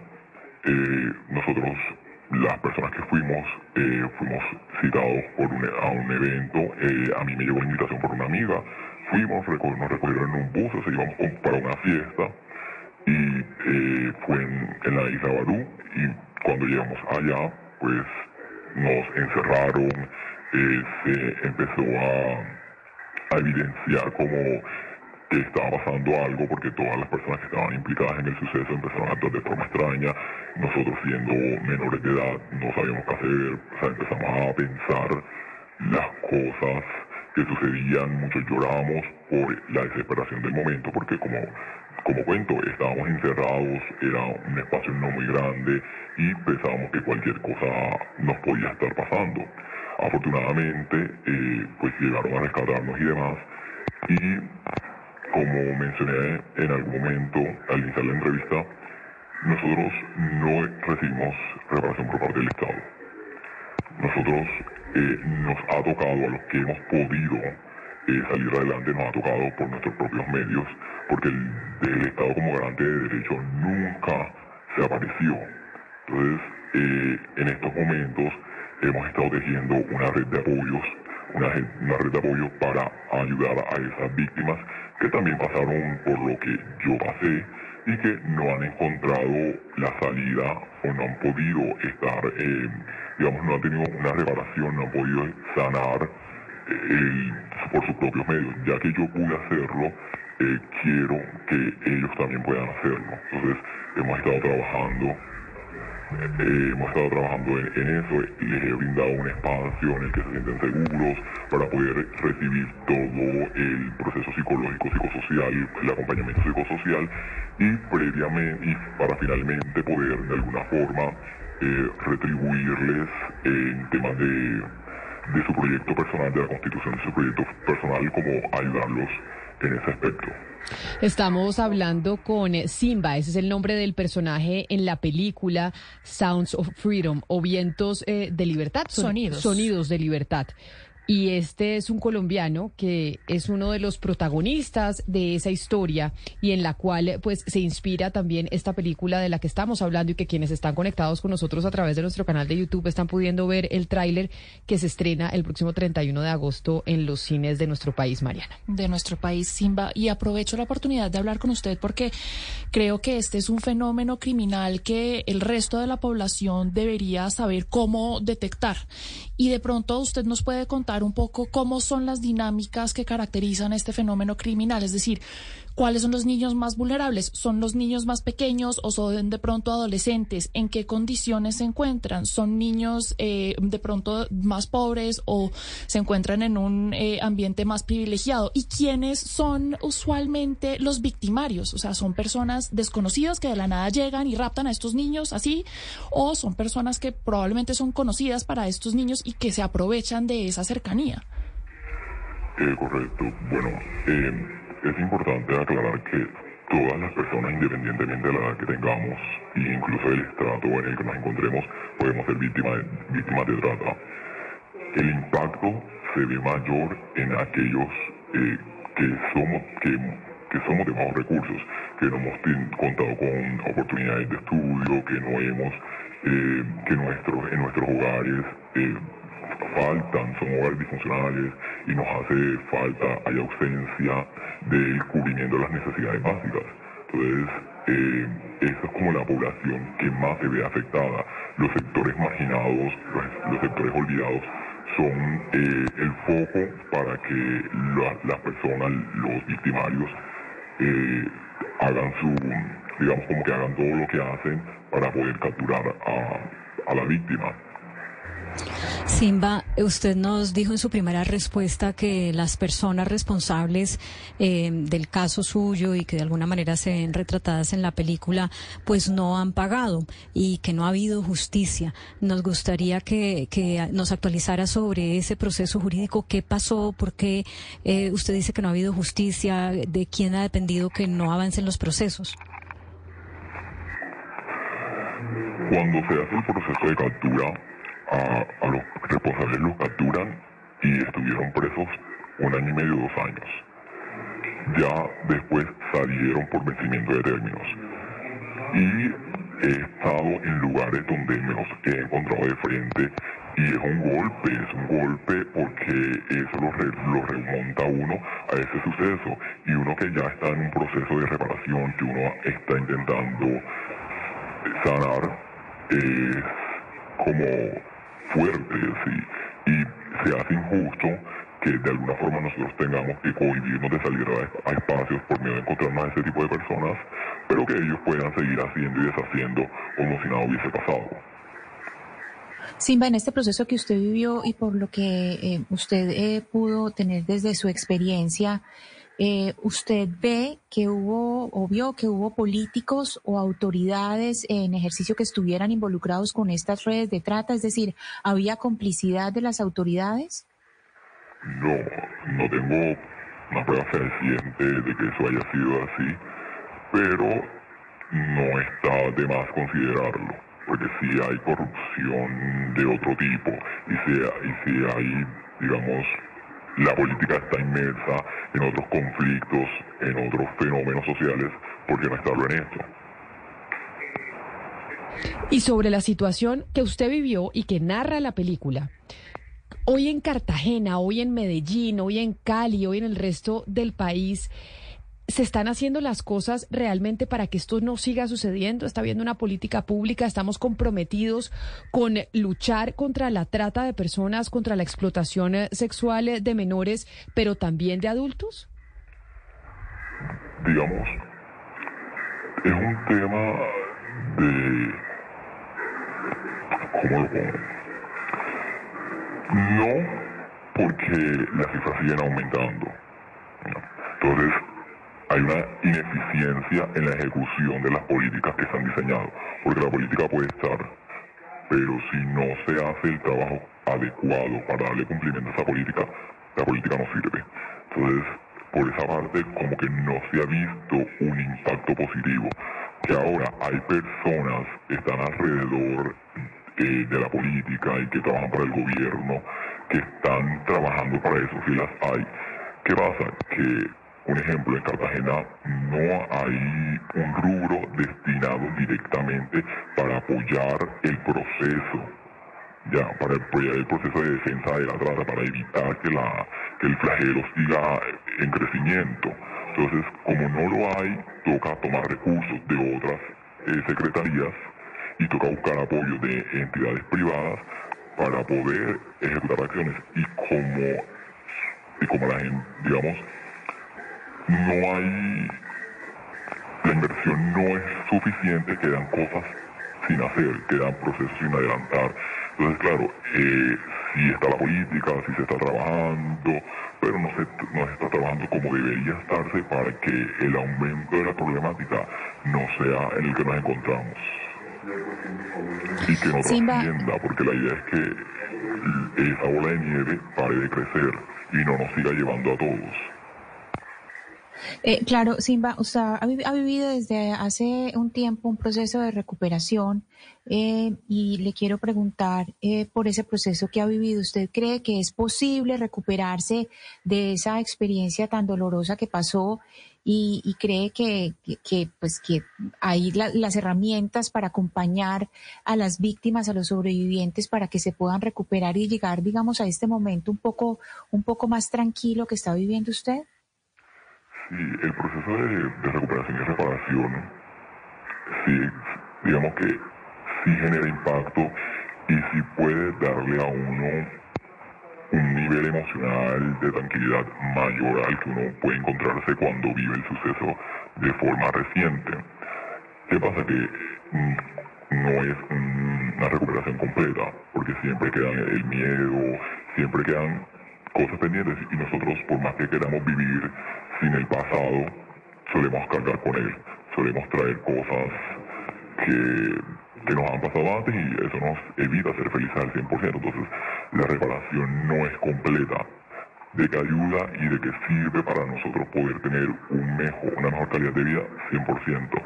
Pero pues no todo en la vida se da de forma total, no recibimos de forma total una reparación eh, en ninguno de los aspectos de nuestra vida cuando uno pasa por sucesos de ese tipo.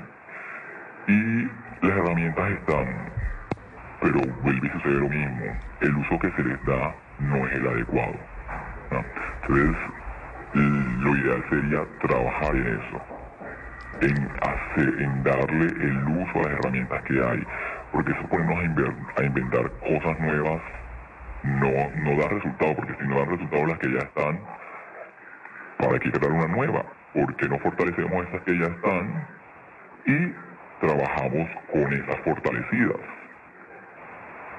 Pues Simba, como le decía desde el principio, es muy importante y fue muy importante para nosotros poder hablar con usted, no solo porque usted es una de esas personas en las que se inspira esta película que ha sido muy comentada y vista en los Estados Unidos, sino porque va a llegar a nuestro país y porque habla de Colombia y de una situación que se vive con estas mafias de explotación sexual y de trata de menores en el mundo.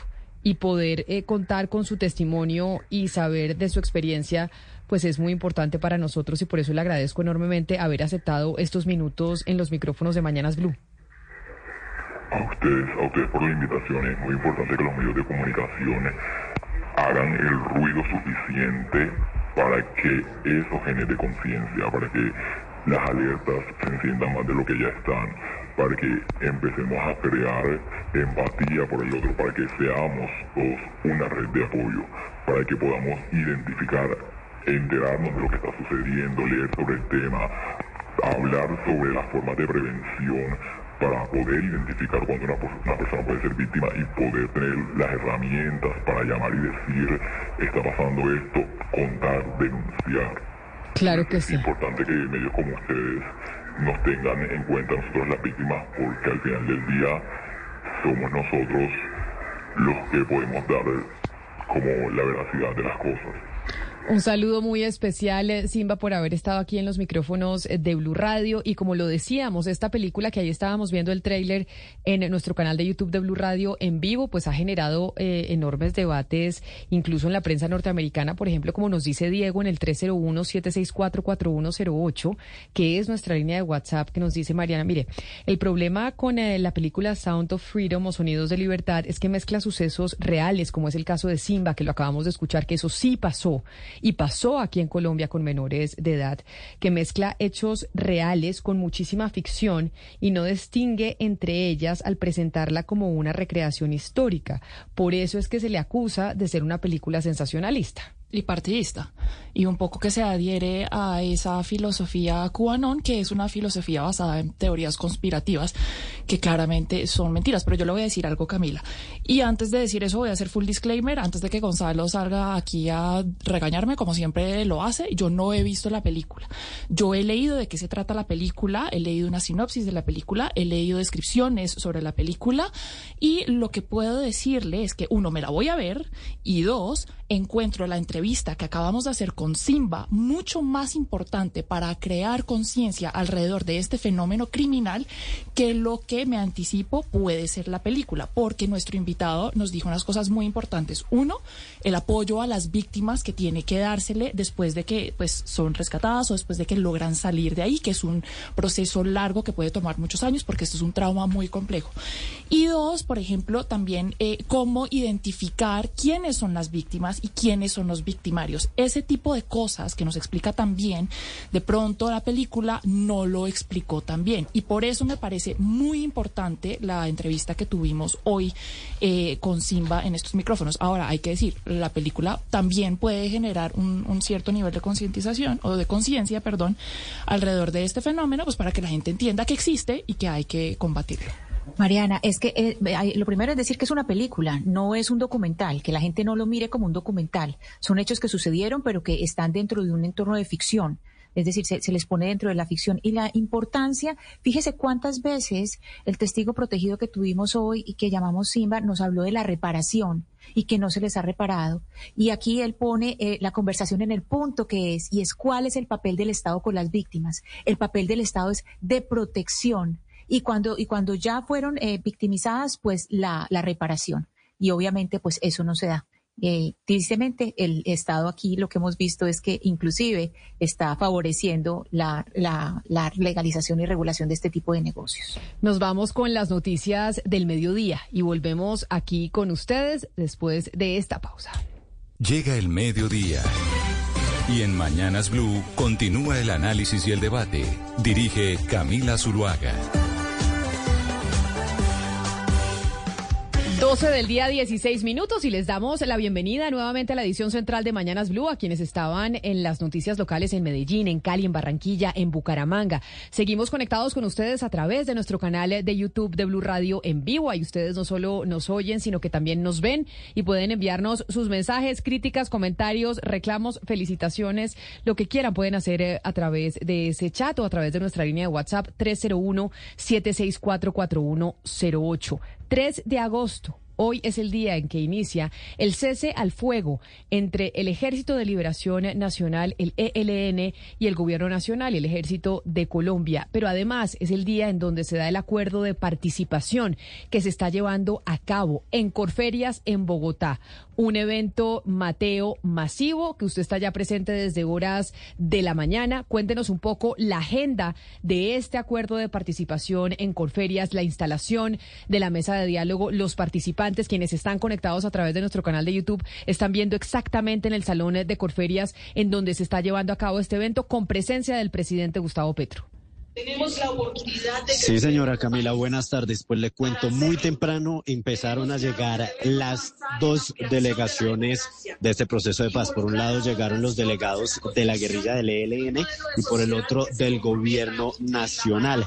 También hay más de 3.000 invitados, entre los que se encuentran víctimas. Está también la Guardia Indígena, están empresarios, políticos, ministros de diferentes eh, sectores también políticos han llegado acá a reunirse para dar inicio oficial a este acuerdo y este comité de participación nacional en el proceso con el ELN y el cese al fuego bilateral.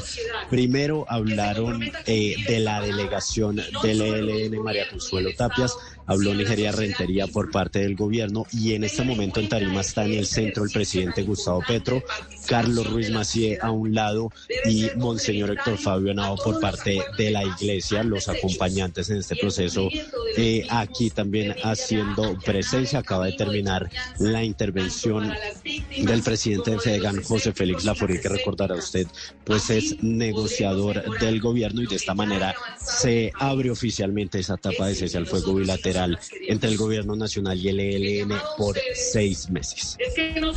Pues precisamente, Mateo, en este evento importante, un eh, como pues se ha dicho, no se había logrado esto nunca, Claudia, con el ELN, ¿no? Esta es la primera vez que logramos llegar hasta este punto con el Ejército de Liberación Nacional y por eso la importancia de este evento que se está llevando a cabo en Corferias. Camila, es sumamente relevante. Yo sé que la gente puede estar, digamos, agotada de lo que implica eh, un proceso.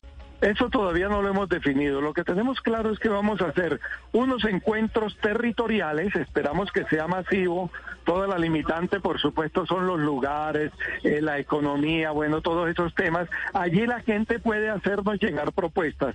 También en los sectores, entonces, que los gremios económicos, que los artistas, que las mujeres, bueno, habrán unos sectores que también nos harán llegar las propuestas. Pero también, como lo dije anteriormente, esperamos que a través del Internet podamos eh, convocar a mucha gente y nos lleguen propuestas. Son propuestas para elaborar la metodología. No, no es en sí misma las propuestas de solución de, la confrontación entre el, entre el ELN y el gobierno. Son las metodologías. Luego sí, en marzo del año entrante, una vez aprobada, empezaremos, dependiendo de esa metodología, y esperamos que así sea, a irradiar a todo el país, que todo el mundo tenga la posibilidad de participar, de opinar, de decir, de construir la paz que quiere Colombia. Y ojalá esto también lo estén escuchando los demás actores armados, porque lo que queremos es que todos los actores armados se involucren en esta participación. Yo sé que esta es para el ELN, pero como miembro de la sociedad civil hago un llamado a los demás actores para que no se dejen eh, no, no, no pierdan este tren de la paz que la sociedad colombiana está construyendo. Señor Luis Emil Sanabria, usted es solamente uno de los 81 miembros de este comité de participación, eh, pero como presidente de Red Paz, que ha estado como movimiento social involucrado, digamos, en la búsqueda de la paz por mucho tiempo, ¿qué nos puede contar de cómo fue ese proceso de selección de esas 81 personas, organizaciones, eh, quienes, digamos, reunieron, por decirlo de alguna manera, los requisitos o el puntaje para decir o sea, tiene con qué hacer parte de esta mesa? Bueno, realmente no tenemos un conocimiento certero porque eso fue una decisión bastante discutida, según lo que nos cuentan, entre el gobierno y el LN, definir quiénes eran las organizaciones, que nadie se quedara por fuera. Pero bueno, se logró que por lo menos hubiera 31 sectores eh, fuimos convocados, nos informaron primero pues por las redes sociales luego fue oficializado a través de una, de una carta y cada organización tenía que hacer un, a través de sus propios mecanismos la delegación de una persona. En el caso de Red de Paz, pues la red eh, a través de un encuentro uh, participativo delegó la vocería en mí y seguramente también siento que muchas organizaciones lo hicieron igual, el movimiento indígena, el movimiento afrodescendiente, las mujeres, pero bueno, eso fue una decisión también de la mesa dentro de su fuero de, del proceso, dentro de su fuero unilateral. Sí, es que Red Paz tiene más de 30 años de experiencia, por ejemplo, en Antioquia en este momento, en el Museo Casa de la Memoria están viendo toda la transmisión con distintas personas y las personas de Red Paz. Señor eh, Sanabria, yo le quiero preguntar precisamente por esa articulación con las regiones. Hace unos minutos acabo de colgar ahorita con el alcalde eh, de Segovia, donde hay eh, 300 personas confinadas por el miedo a los enfrentamientos entre el Clan del Golfo y el ELN. ¿Cómo va a ser esa articulación con las regiones y qué, y qué tipo de participación van a tener eh, personas como el alcalde Didier Osorio, que están en zonas tan afectadas eh, por este grupo y que tienen a la población civil pues contra la pared. Bueno, ahora en todo este escenario, en estos primeros seis meses, eh, es una labor del comité. Por efecto de que estamos también atravesados por las elecciones territoriales, no se convocó a ningún líder político, ni alcalde, ni gobernador, ni partidos. Pero esperamos en marzo, cuando se implemente la metodología, que los partidos, los gobiernos locales, territoriales participen. Por supuesto que tenemos una gran preocupación cómo, hacer de este cese al fuego bilateral con el ELN un cese al fuego multilateral, porque hay otros actores armados que no están sentados en la mesa. El llamado es a que se sienten, a que, a que el gobierno posibilite todas las condiciones, a que el Estado las dé para que en el caso del Clan del Golfo, que afecta también a gran parte del país, se abra prontamente un proceso de diálogo con ellos, lo mismo que con las disidencias de la FARC y bueno, con todos los grupos armados. Nosotros, ¿qué estamos haciendo? Nosotros estamos promoviendo, hicimos un encuentro en el sur de Bolívar de 450 personas, estamos preparando en el Catatumbo, en el Cesar, en Antioquia ya también se hizo un, un recorrido por Medellín, por varias regiones, vamos a hacer un encuentro de las sociedad en Antioquia, vamos a hacer uno en Chocó, ya hicimos uno en Cauca, porque la sociedad también debe mantener su autonomía para poder proponer a las partes y para poder incidir con suficientes eh, garantías, con suficientes propuestas.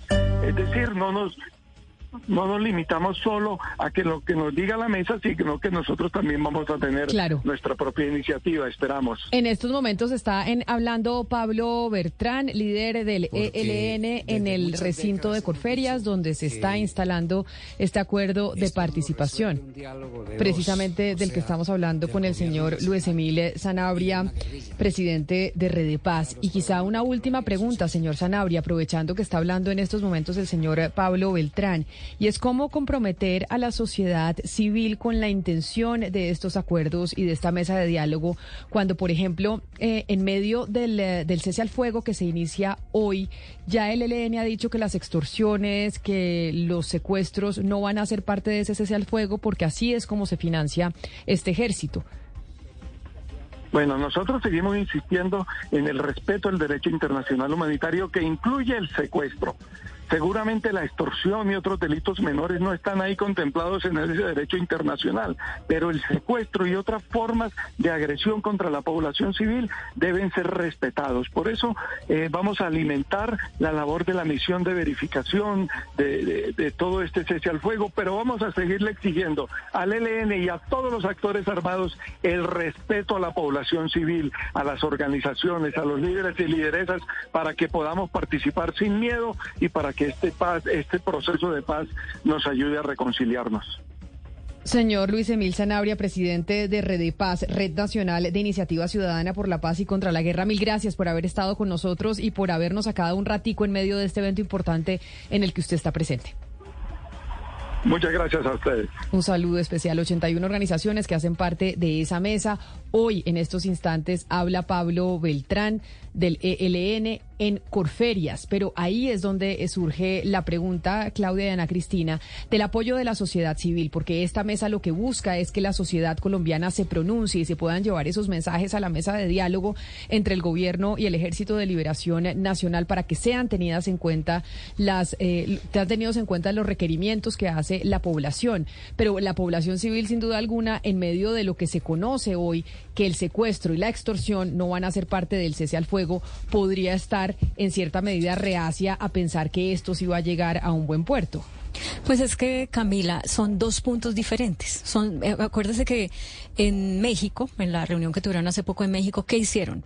Cogieron los puntos que habían establecido como puntos de diálogo desde la época del gobierno Santos y que habían quedado congelados, pues porque en el gobierno Duque no se llevó a cabo ninguna negociación con el ELN, los revisaron y digamos que los actualizaron. Y el punto del, del, de la participación de la sociedad civil es un punto solo, ese puntico. Pero hay otro, eh, hay otro punto, que es el, el final del conflicto, no, no, recuerdo bien cómo se llama, que eh, pues que hace parte de un, o sea, que es, que es resultado de un proceso que incluye el cese al fuego que comienza hoy y que se logró pactar eh, también en México. Pero este comité que está empezando a sesionar hoy, digamos que no tiene bajo su responsabilidad eh, hablar de cese al fuego, ¿no? Eh, por ahora solamente van a hacer una metodología, como nos explicaba el señor, y eh, el otro punto del cumplimiento del cese al fuego, de, hasta dónde, digamos, es flexible en materia de, eh, de las violaciones a ese cese al fuego, no es este comité el que va a incidir sobre eso, es los observadores, como por ejemplo eh, la misión de Naciones Unidas. Entonces son como dos cosas separadas, pero usted tiene razón, en la medida en que la ciudadanía no vea que este proceso de paz revierte en que estén más seguras en las regiones, pues va a ser imposible lograr lo que el mismo Pablo Beltrán dijo hace unos días cuando llegó a Colombia, y es que van a hacer que la ciudadanía se enamore de este proceso. Yo creo que la única manera de poder enamorar a la ciudadanía de este proceso es que, la, que se pueda empezar a ver seguridad. Pero mire, mire Claudia, va a ser muy difícil que la sociedad civil se enamore de este proceso si el ELN no se compromete a lo más elemental, que es a respetarla. Es decir, ¿cómo el ELN pretende sacar adelante una negociación de paz con el Estado colombiano, no con el gobierno de Petro, con el Estado colombiano, si insiste en sus prácticas perversas y que atentan contra, contra los mínimos derechos, como la retención, el secuestro, la extorsión? Es decir, eso, es lo más elemental para que una negociación salga bien y, y, Camila, y se gane el respeto de la sociedad civil. Es que el señor Sanabria lo dijo muy bien. Hay que buscar el respeto de la sociedad civil. Yo creo que no es de esa forma como se puede conseguir ese respeto y enamorar, como dice el señor Beltrán, a la sociedad civil. No, sin duda alguna. Sin duda alguna, acá la población tiene que estar respaldando estas negociaciones de paz con el ELN, pero por eso ellos hacen mucha insistencia en el derecho internacional humanitario. Y lo decía el señor eh, Sanabria aquí hace unos minutos, y es el secuestro sí hace parte de lo que dice el derecho internacional humanitario que no se puede aplicar en un cese al fuego pero no la extorsión. Porque en la extorsión el derecho internacional humanitario asume que, se, que es uno de los mecanismos que utilizan los grupos insurgentes para su manutención y para su subsistencia económica. Que a nosotros como sociedad civil, aquí en Bogotá, allá en Barranquilla, en Cali, en Medellín, nos parece absurdo e increíble que eso pueda eh, permitirse la normatividad del derecho internacional humanitario dice que sí, que cuando usted tiene un grupo insurgente, que es lo que reconocemos y por eso hay una negociación por parte del Estado colombiano con el ELN, que la extorsión hace una hace parte de unas formas de manutención y que ahí y que ahí no estaría incumpliendo el cese al fuego, que es lo que a uno le parece absurdo, pero que en las dinámicas de la guerra así funciona. De acuerdo, pero mire Camila, la razón por la cual el ELN insiste en que no puede renunciar a la extorsión y al secuestro y demás es porque precisamente necesita de esos fondos, de esos recursos para sostener a la guerrillerada, a la tropa, a, todos ellos, a todos los combatientes. Pero Camila, a la hora de sentarse a negociar, yo, obviamente que yo entiendo la situación. El ELN tiene que renunciar a ese tipo de prácticas, porque si no, ¿cómo enamora a la sociedad civil después que le ha hecho tanto daño a la sociedad civil? ¿Cómo la va a enamorar? Entonces, claro, se, creó una fórmula, crear un fondo internacional de países que, tengan unos recursos y mediante esa, esos aportes de esos recursos se pueda sostener a los guerrilleros que van a, a desmovilizarse. Me parece que podría ser una fórmula que se podría estudiar. Pero, Camila, deben renunciar necesariamente a estas prácticas perversas a esas prácticas inhumanas como el secuestro y como la extorsión. Otra de las organizaciones que está presente en esa mesa o en esa participación de la sociedad civil y de la población colombiana en, eh, en estos momentos que inician Corferias es ACORE que es la organización de generales retirados. Y Guillermo León es su presidente. No está presente en estos momentos en Corferias porque ahí está el subdirector, pero por eso nos comunicamos con el señor León, quien nos acompaña a esta hora en Mañanas Blue. Señor León, bienvenido. Mil gracias por estar con nosotros aquí en Mañanas Blue. Camila, muy buenos días. Eh, un saludo muy especial y aclararte, esta es la Asociación de Oficiales de las Fuerzas Militares en Retiro, todos los grados de oficiales. Sí, señor general. Muchas gracias por, eh, por la aclaración. Y ahí entonces le pregunto por parte de la organización de ACORE, la participación que esperan tener en estas mesas que arrancan el día de hoy y que estamos viendo el evento en Corferias. Bueno, lo primero, Camila, decirle que hemos aceptado la invitación para ser parte de, esta comisión, de este Comité Nacional de Participación con unas expectativas muy claras. Y es el poder construir el instrumento y las herramientas que permitan ese diálogo social pero que garantice que haya representatividad de todos los sectores de la sociedad colombiana. Ese es nuestro propósito de crear un instrumento, una herramienta real y eficiente que permita oír todas las voces para de allí construir posteriormente el diálogo social y los acuerdos nacionales a que haya lugar. General León, eh, obviamente es prematuro, hasta ahora está la mesa de instalación, ah, hay varios eh, sectores, pero imaginemos que el gobierno y el ELN le proponen al país pues una negociación en unos términos, digámoslo, muy parecidos a lo de las FARC, en términos de justicia, en términos de lo que se le ha parecido. ¿Cuál cree que sería su postura? ¿Les, les parecería excesivo o qué expectativas tienen en ese sentido? Bueno, yo creo que aquí eh, habría que dividir dos, dos, aspectos. En cuanto al Comité Nacional de Participación, básicamente se trata de estructurar una herramienta que permita escuchar todas las voces de la sociedad colombiana para empezar a construir esos acuerdos que ya serían de cobertura y alcance nacional. Sin embargo, nuestras posturas en el tema de justicia, pues al día de hoy son claras con las experiencias que tenemos. En el caso de la Comisión de la Verdad, por ejemplo, sentimos nosotros desde nuestras organizaciones que no se escucharon todas las voces, que no fue equitativo y no y hubieron unos sesgos que si bien lo que se dijo es una verdad, no es una verdad completa y no se escuchó con eh, la misma intensidad o con el mismo volumen las voces de otros sectores que fueron importantes también dentro de todo lo que pasó o ha pasado en el conflicto colombiano.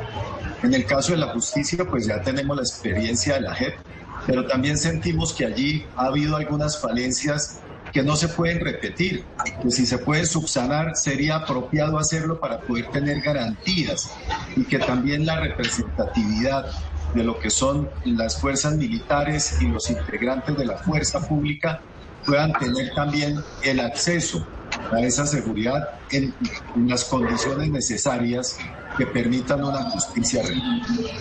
General León, teniendo en cuenta, digamos, esos puntos que usted acaba de decir, eh, digamos, de desacuerdo, de más bien de mejoramiento con respecto a lo que fue el proceso de paz con las FARC, ¿Qué otras cosas se pueden sacar de esa experiencia de diálogo entre excombatientes eh, al margen de la ley y exmilitares y fuerza pública que estuvieron combatiendo a esas personas al margen de la ley cuando se sentaron a negociar en el marco de la del proceso con las FARC, el cese al fuego? Pues de ahí surgieron cosas eh, muy positivas. ¿Qué cree usted que se puede traer de eso a este nuevo encuentro excombatientes al margen de la ley con eh, exmiembros de la fuerza pública? Bueno, yo te diría dos cosas. Una, en la parte técnica, donde estaban activos en ese momento, se pudo estructurar un tema de desmovilización que fue muy preciso y detallado y que hoy es ejemplo para practicar o para tenerlo como una práctica importante en muchas partes o conflictos similares, porque fue muy específico, muy detallado, se determinaron perfectamente las áreas y ahí se lograron acuerdos importantes. Entonces, en los niveles técnicos creo que es importante el aporte que se da por parte de la fuerza pública.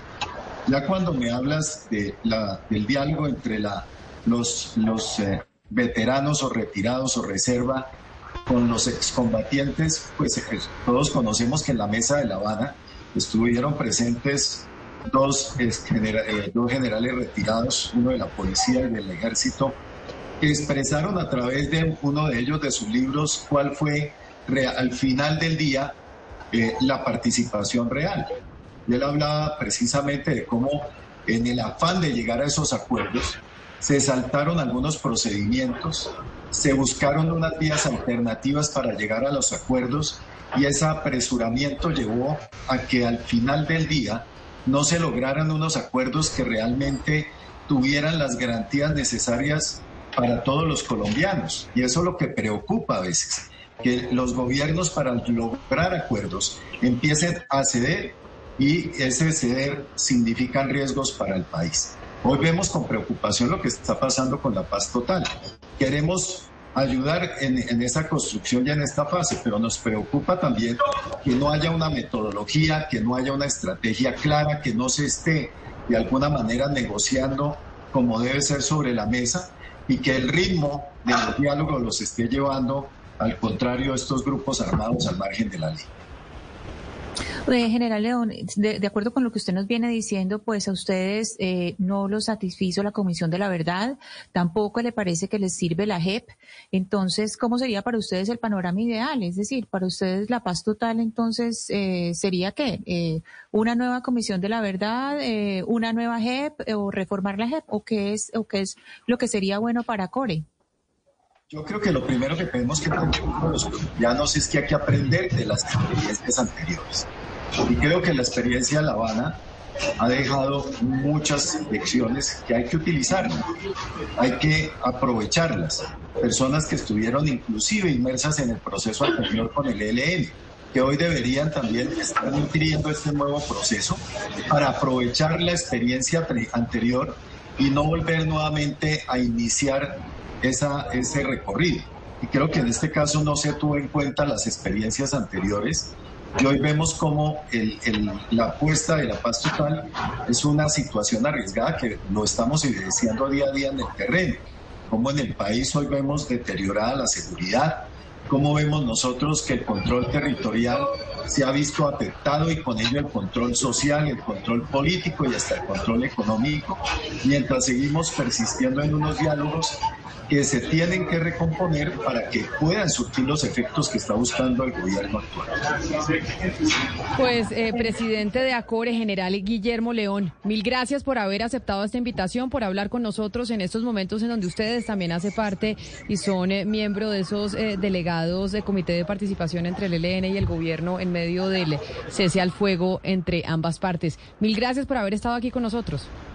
Camila, como siempre, un gusto, muy amable. Un saludo muy especial. Son las 12 del día, 45 minutos. Y sí, sigue hablando en estos momentos Pablo Beltrán desde Corferias, diciendo que tienen pues voluntad de cumplir ese cese al fuego. Entendiendo y que entendamos todos nosotros lo que significa el cese al fuego, que ellos manifiestan no incluye secuestros o extorsión, porque eso hace parte de la manutención de la tropa que tienen que igual eh, sostener en medio del eh, cese bilateral eh, del fuego. Oigamos un poco lo que dice en estos momentos Pablo Beltrán. Y carteles, porque es que los carteles eso deja mucho dinero. Ellos no se van a salir de ahí a las buenas. Se someten a la justicia es posible que se sometan. Y, hablando precisamente de carteles, los carteles de la droga son los que han sostenido el conflicto armado en Colombia. Pero lo que se ha venido reportando sobre el consumo de cocaína en el mundo es un declive importantísimo. ¿Qué es lo que está pasando con el negocio de la cocaína que en Colombia ha mantenido el conflicto armado? ¿Cuáles son las implicaciones además que eso puede tener sobre el territorio nacional? El consumo de cocaína ha venido siendo desplazado por otro tipo de activos sintéticos como por ejemplo el fentanilo. Vamos a hacer una pausa y cuando cuando regresemos vamos a hablar de si existe o no la presencia ya del fentanilo en territorio nacional.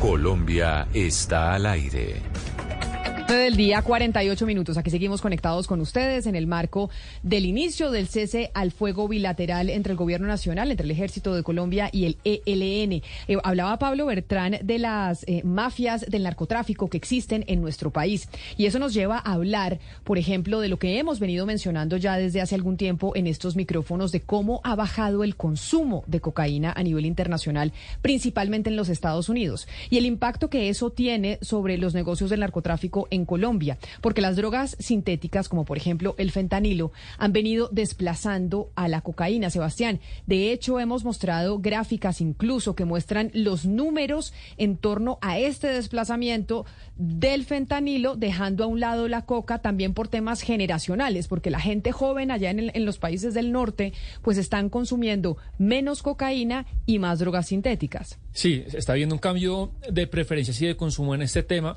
Y le decía ahorita a Camila, el otro día lo hablábamos fuera de micrófonos, que yo creo que con esta generación Z, la generación Z es los que nacieron del 2001 para acá, se piensa que son una generación, ¿no? Hugo Mario todo el tiempo lo dice, sin límites, desenfrenada. Mucha gente dirá, se la pasarán todo el día eh, tomando drogas y haciendo el amor. Y los datos que tiene, eh, por ejemplo, el Instituto Nacional sobre Abuso de Drogas y también institutos que hacen encuestas en Estados Unidos, es que es una generación que tiene menos sexo y que consume muchísimo menos drogas que las otras generaciones. Claro, pero drogas que pueden ser incluso más mortales y por eso el temor de lo que pasa con el fentanilo, por ejemplo, en los Estados Unidos. Hoy en Bogotá se va a estar hablando sobre cómo prepararse para detectar y atender la llegada del fentanilo a nuestro país. Esta charla se va a dar hoy en el auditorio del Museo Nacional en la quinta versión de la Semana Psicoactiva y Yarelix Estrada es investigadora científica del Departamento de Salud de Nueva York y nos acompaña a esta hora en Mañanas Blue. Señora Estrada, bienvenida. Mil gracias por conectarse con nosotros. Sí, gracias. Ahora, frente a lo que estamos eh, discutiendo de el reemplazo del eh, fentanilo, de la, pues digamos del fentanilo por la, de la cocaína por el eh, fentanilo, sabemos que es un problema de salud pública y muy importante en, en los Estados Unidos. Acá en Colombia, por ejemplo, la Dirección de Antinarcóticos de nuestro país mencionó ayer que el incremento del consumo ilegal de fentanilo en nuestro territorio ha venido eh, al alza. De acuerdo pues con esta dirección, ya han identificado casos de intoxicación con fentanilo en los departamentos de Risaralda, Atlántico, Cundinamarca, Valle del Cauca y Bogotá. Y por eso le pregunto yo a usted de lo que se trata la charla el día de hoy. Es cómo se puede o qué se puede hacer para ayudar a identificar la presencia del fentanilo en nuestro territorio. Sí, um, bueno, yo soy la técnica principal de análisis de sustancias en Nueva York, en la ciudad de Nueva York. Um, entonces, yo creo que es importante saber de qué tipo de fentanilo es, porque hay dos diferentes tipos de fentanilo. Hay fentanilo que es que vienen de farmacéuticas, que vienen de hospitales, y eso no están hecho en laboratorios clandestinos. El fentanilo que nosotros vemos mucho en los Estados Unidos son el fentanilo que no es farmacéutico, no es de, hospital o, una farmacia.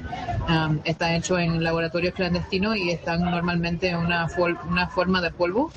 Um, entonces así podemos tener problemas con contaminación, cosas así. Entonces hay dos diferentes tipos de fentanilo, entonces sabiendo de qué tipo de fentanilo es, primero es importante pero también nosotros usamos uh, tiras reactivos de fentanilo para ver, para detectar si hay fentanilo en diferentes sustancias. Y también nosotros usamos unas máquinas que son espectrómetros de infrarrojo que podemos detectar si hay fentanilo dentro de unas muestras y también podemos ver qué cantidad de fentanilo está dentro de esas muestras. Eh, claro, señora Estrada, en Estados Unidos este fenómeno de consumo de fentanilo comenzó porque los médicos en muchos estados sobre recetaron las medicinas, ese tipo de fentanilo que dice usted viene de un laboratorio eh, farmacéutico. Y eso fue lo que propició y lo que, digamos, desató este fenómeno de consumo de fentanilo en los Estados Unidos. Pero yo quisiera saber si ese tipo de sobre recetas también se necesitarían para que el consumo se expandiera alrededor del mundo o si ya llegamos a un punto en el que el mercado ilegal es tan fuerte que podemos acceder a él así no hayamos sido introducidos a través de una receta que nos haya dado un, médico. Eso era una parte de lo que pasó. Era, la, receta que estaban dando era más para medicamentos como oxy, oxycodone, um, no, sé, no sé cómo se dice en español, oxicodona. Um, y el problema es que muchas personas estaban recibiendo esa medicina y después, en un tiempo, el gobierno decidió restringir ese medicamento para prescripción. Entonces había muchas personas que estaban acostumbrados a usar ese medicamento y cuando no podían accederlo más porque el gobierno puso muchas restricciones, entonces las personas comenzaron a usar más de la calle. Y en ese tiempo también la heroína estaba cambiando, entonces que no era solo heroína, estaba cambiando a fentanilo. Entonces en el principio muchas personas no sabían que lo que estaban consumiendo era fentanilo o que tenían fentanilo eh, que estaban como reemplazando la heroína, como en el 2016, 2017. Yo creo que si, si el gobierno dejara que las personas que necesitaban sus medicamentos o, sus, muchos son medicamentos para dolor, a lo mejor las personas no, no compran de la calle, pero ahora estamos en un lugar diferente porque hay muchas personas que están dependientes de, las, drogas que ellos compran y, la mayoría de las drogas que vemos que son opioides son fentanilo. Y, y señora Estrada, un poco lo que pasa en Estados Unidos termina pasando en las otras partes del mundo. ¿Cuáles son los datos que usted tiene más actualizados del cambio de preferencia de drogas? Se, intuye que se ha disminuido el consumo de cocaína y ha aumentado el de fentanilo y el de drogas sintéticas. Hoy en día, ¿cómo estamos parados respecto a años anteriores? Yo trabajo primariamente en sitios de reducción de daños, entonces no. Lo que nosotros vemos es que hay personas que durante toda su vida tienen preferencia de cuál drogas ellos usan. Entonces hay personas que le gustan los estimulantes, hay personas que le gustan los opioides. Entonces esas personas normalmente no cambian lo que usan. Si usan cocaína pueden cambiar a metanfetamina o, o, si usan metanfetamina pueden cambiar a cocaína, pero las personas que usan opioides normalmente pueden mezclar, pero no dejan de usar una droga por la otra. Entonces, lo que yo veo es más personas que están usando más fentanilo porque el fentanilo está reemplazando a la heroína, pero no necesariamente puedo decir que yo estoy viendo que hay personas que están parando usando cocaína por usar fentanilo. Señora Estrada, ¿qué tanto eh, debe cambiar o transformarse la capacidad instalada de las autoridades y el entrenamiento que tienen el personal de las autoridades para detectar el fentanilo? Porque hay personas que piensan que en Colombia sí hay más fentanilo, pero que simplemente no lo sabemos detectar. Sí, hay diferentes niveles de entrenamiento para hacer la detectación de fentanilo. Yo, siento que la forma más fácil son con las tiras reactivos de fentanilo. El problema con estas tiras son que no son perfectas y hay muchos problemas que a veces tenemos como positivas falsas que dicen que, que sí hay fentanilo en una muestra, pero en realidad no hay. Es un problema con las tiras. Entonces, es importante tener más entrenamiento para si Colombia puede tener la oportunidad para usar máquinas que tienen más tecnología como un espectrómetro, un espectrómetro como nosotros usamos, o trabajando con un laboratorio, entonces el laboratorio pueda tener esa habilidad para detectar el fentanilo. Pues ese es uno de los temas que está sobre la mesa, no solo en Colombia, sino en el mundo. Y hoy precisamente se está discutiendo eso en Bogotá y por eso Yarelix Estrada, que es la investigadora científica del Departamento de Salud de Nueva York, la líder en eh, toxicología en esa ciudad. Mil gracias por estar con nosotros aquí en Mañanas Blue y por haber aceptado venir aquí a Colombia. Sí, gracias.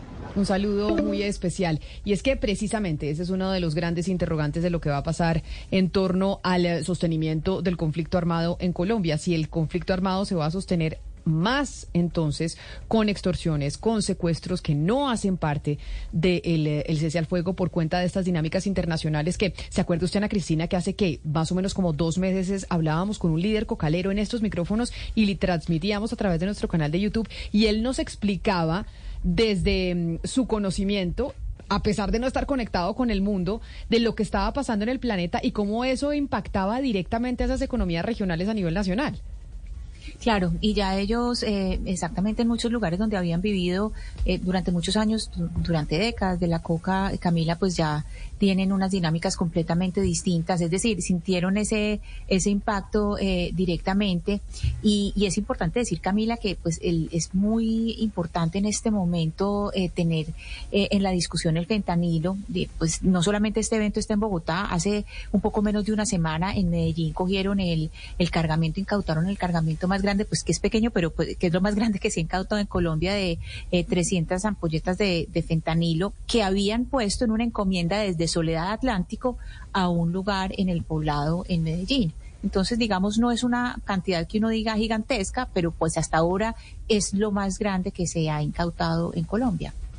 Pues ese es nuestro tema el día de hoy, pero además es el tema en Colombia, lo que está pasando en Corferias, la instalación de esta mesa, de estos diálogos y el inicio de cese al fuego entre el ELN y el gobierno nacional y el Estado colombiano, el acuerdo de participación, mesa de diálogos de paz. En estos momentos habla Oti Patiño por parte del gobierno nacional y así nosotros vamos llegando al final de esta emisión de Mañanas Blue. A ustedes gracias por habernos acompañado, por haber estado conectados con nosotros, enviándonos sus mensajes. Sigan aquí en Blue Radio porque ya llegan nuestros compañeros de Meridiano.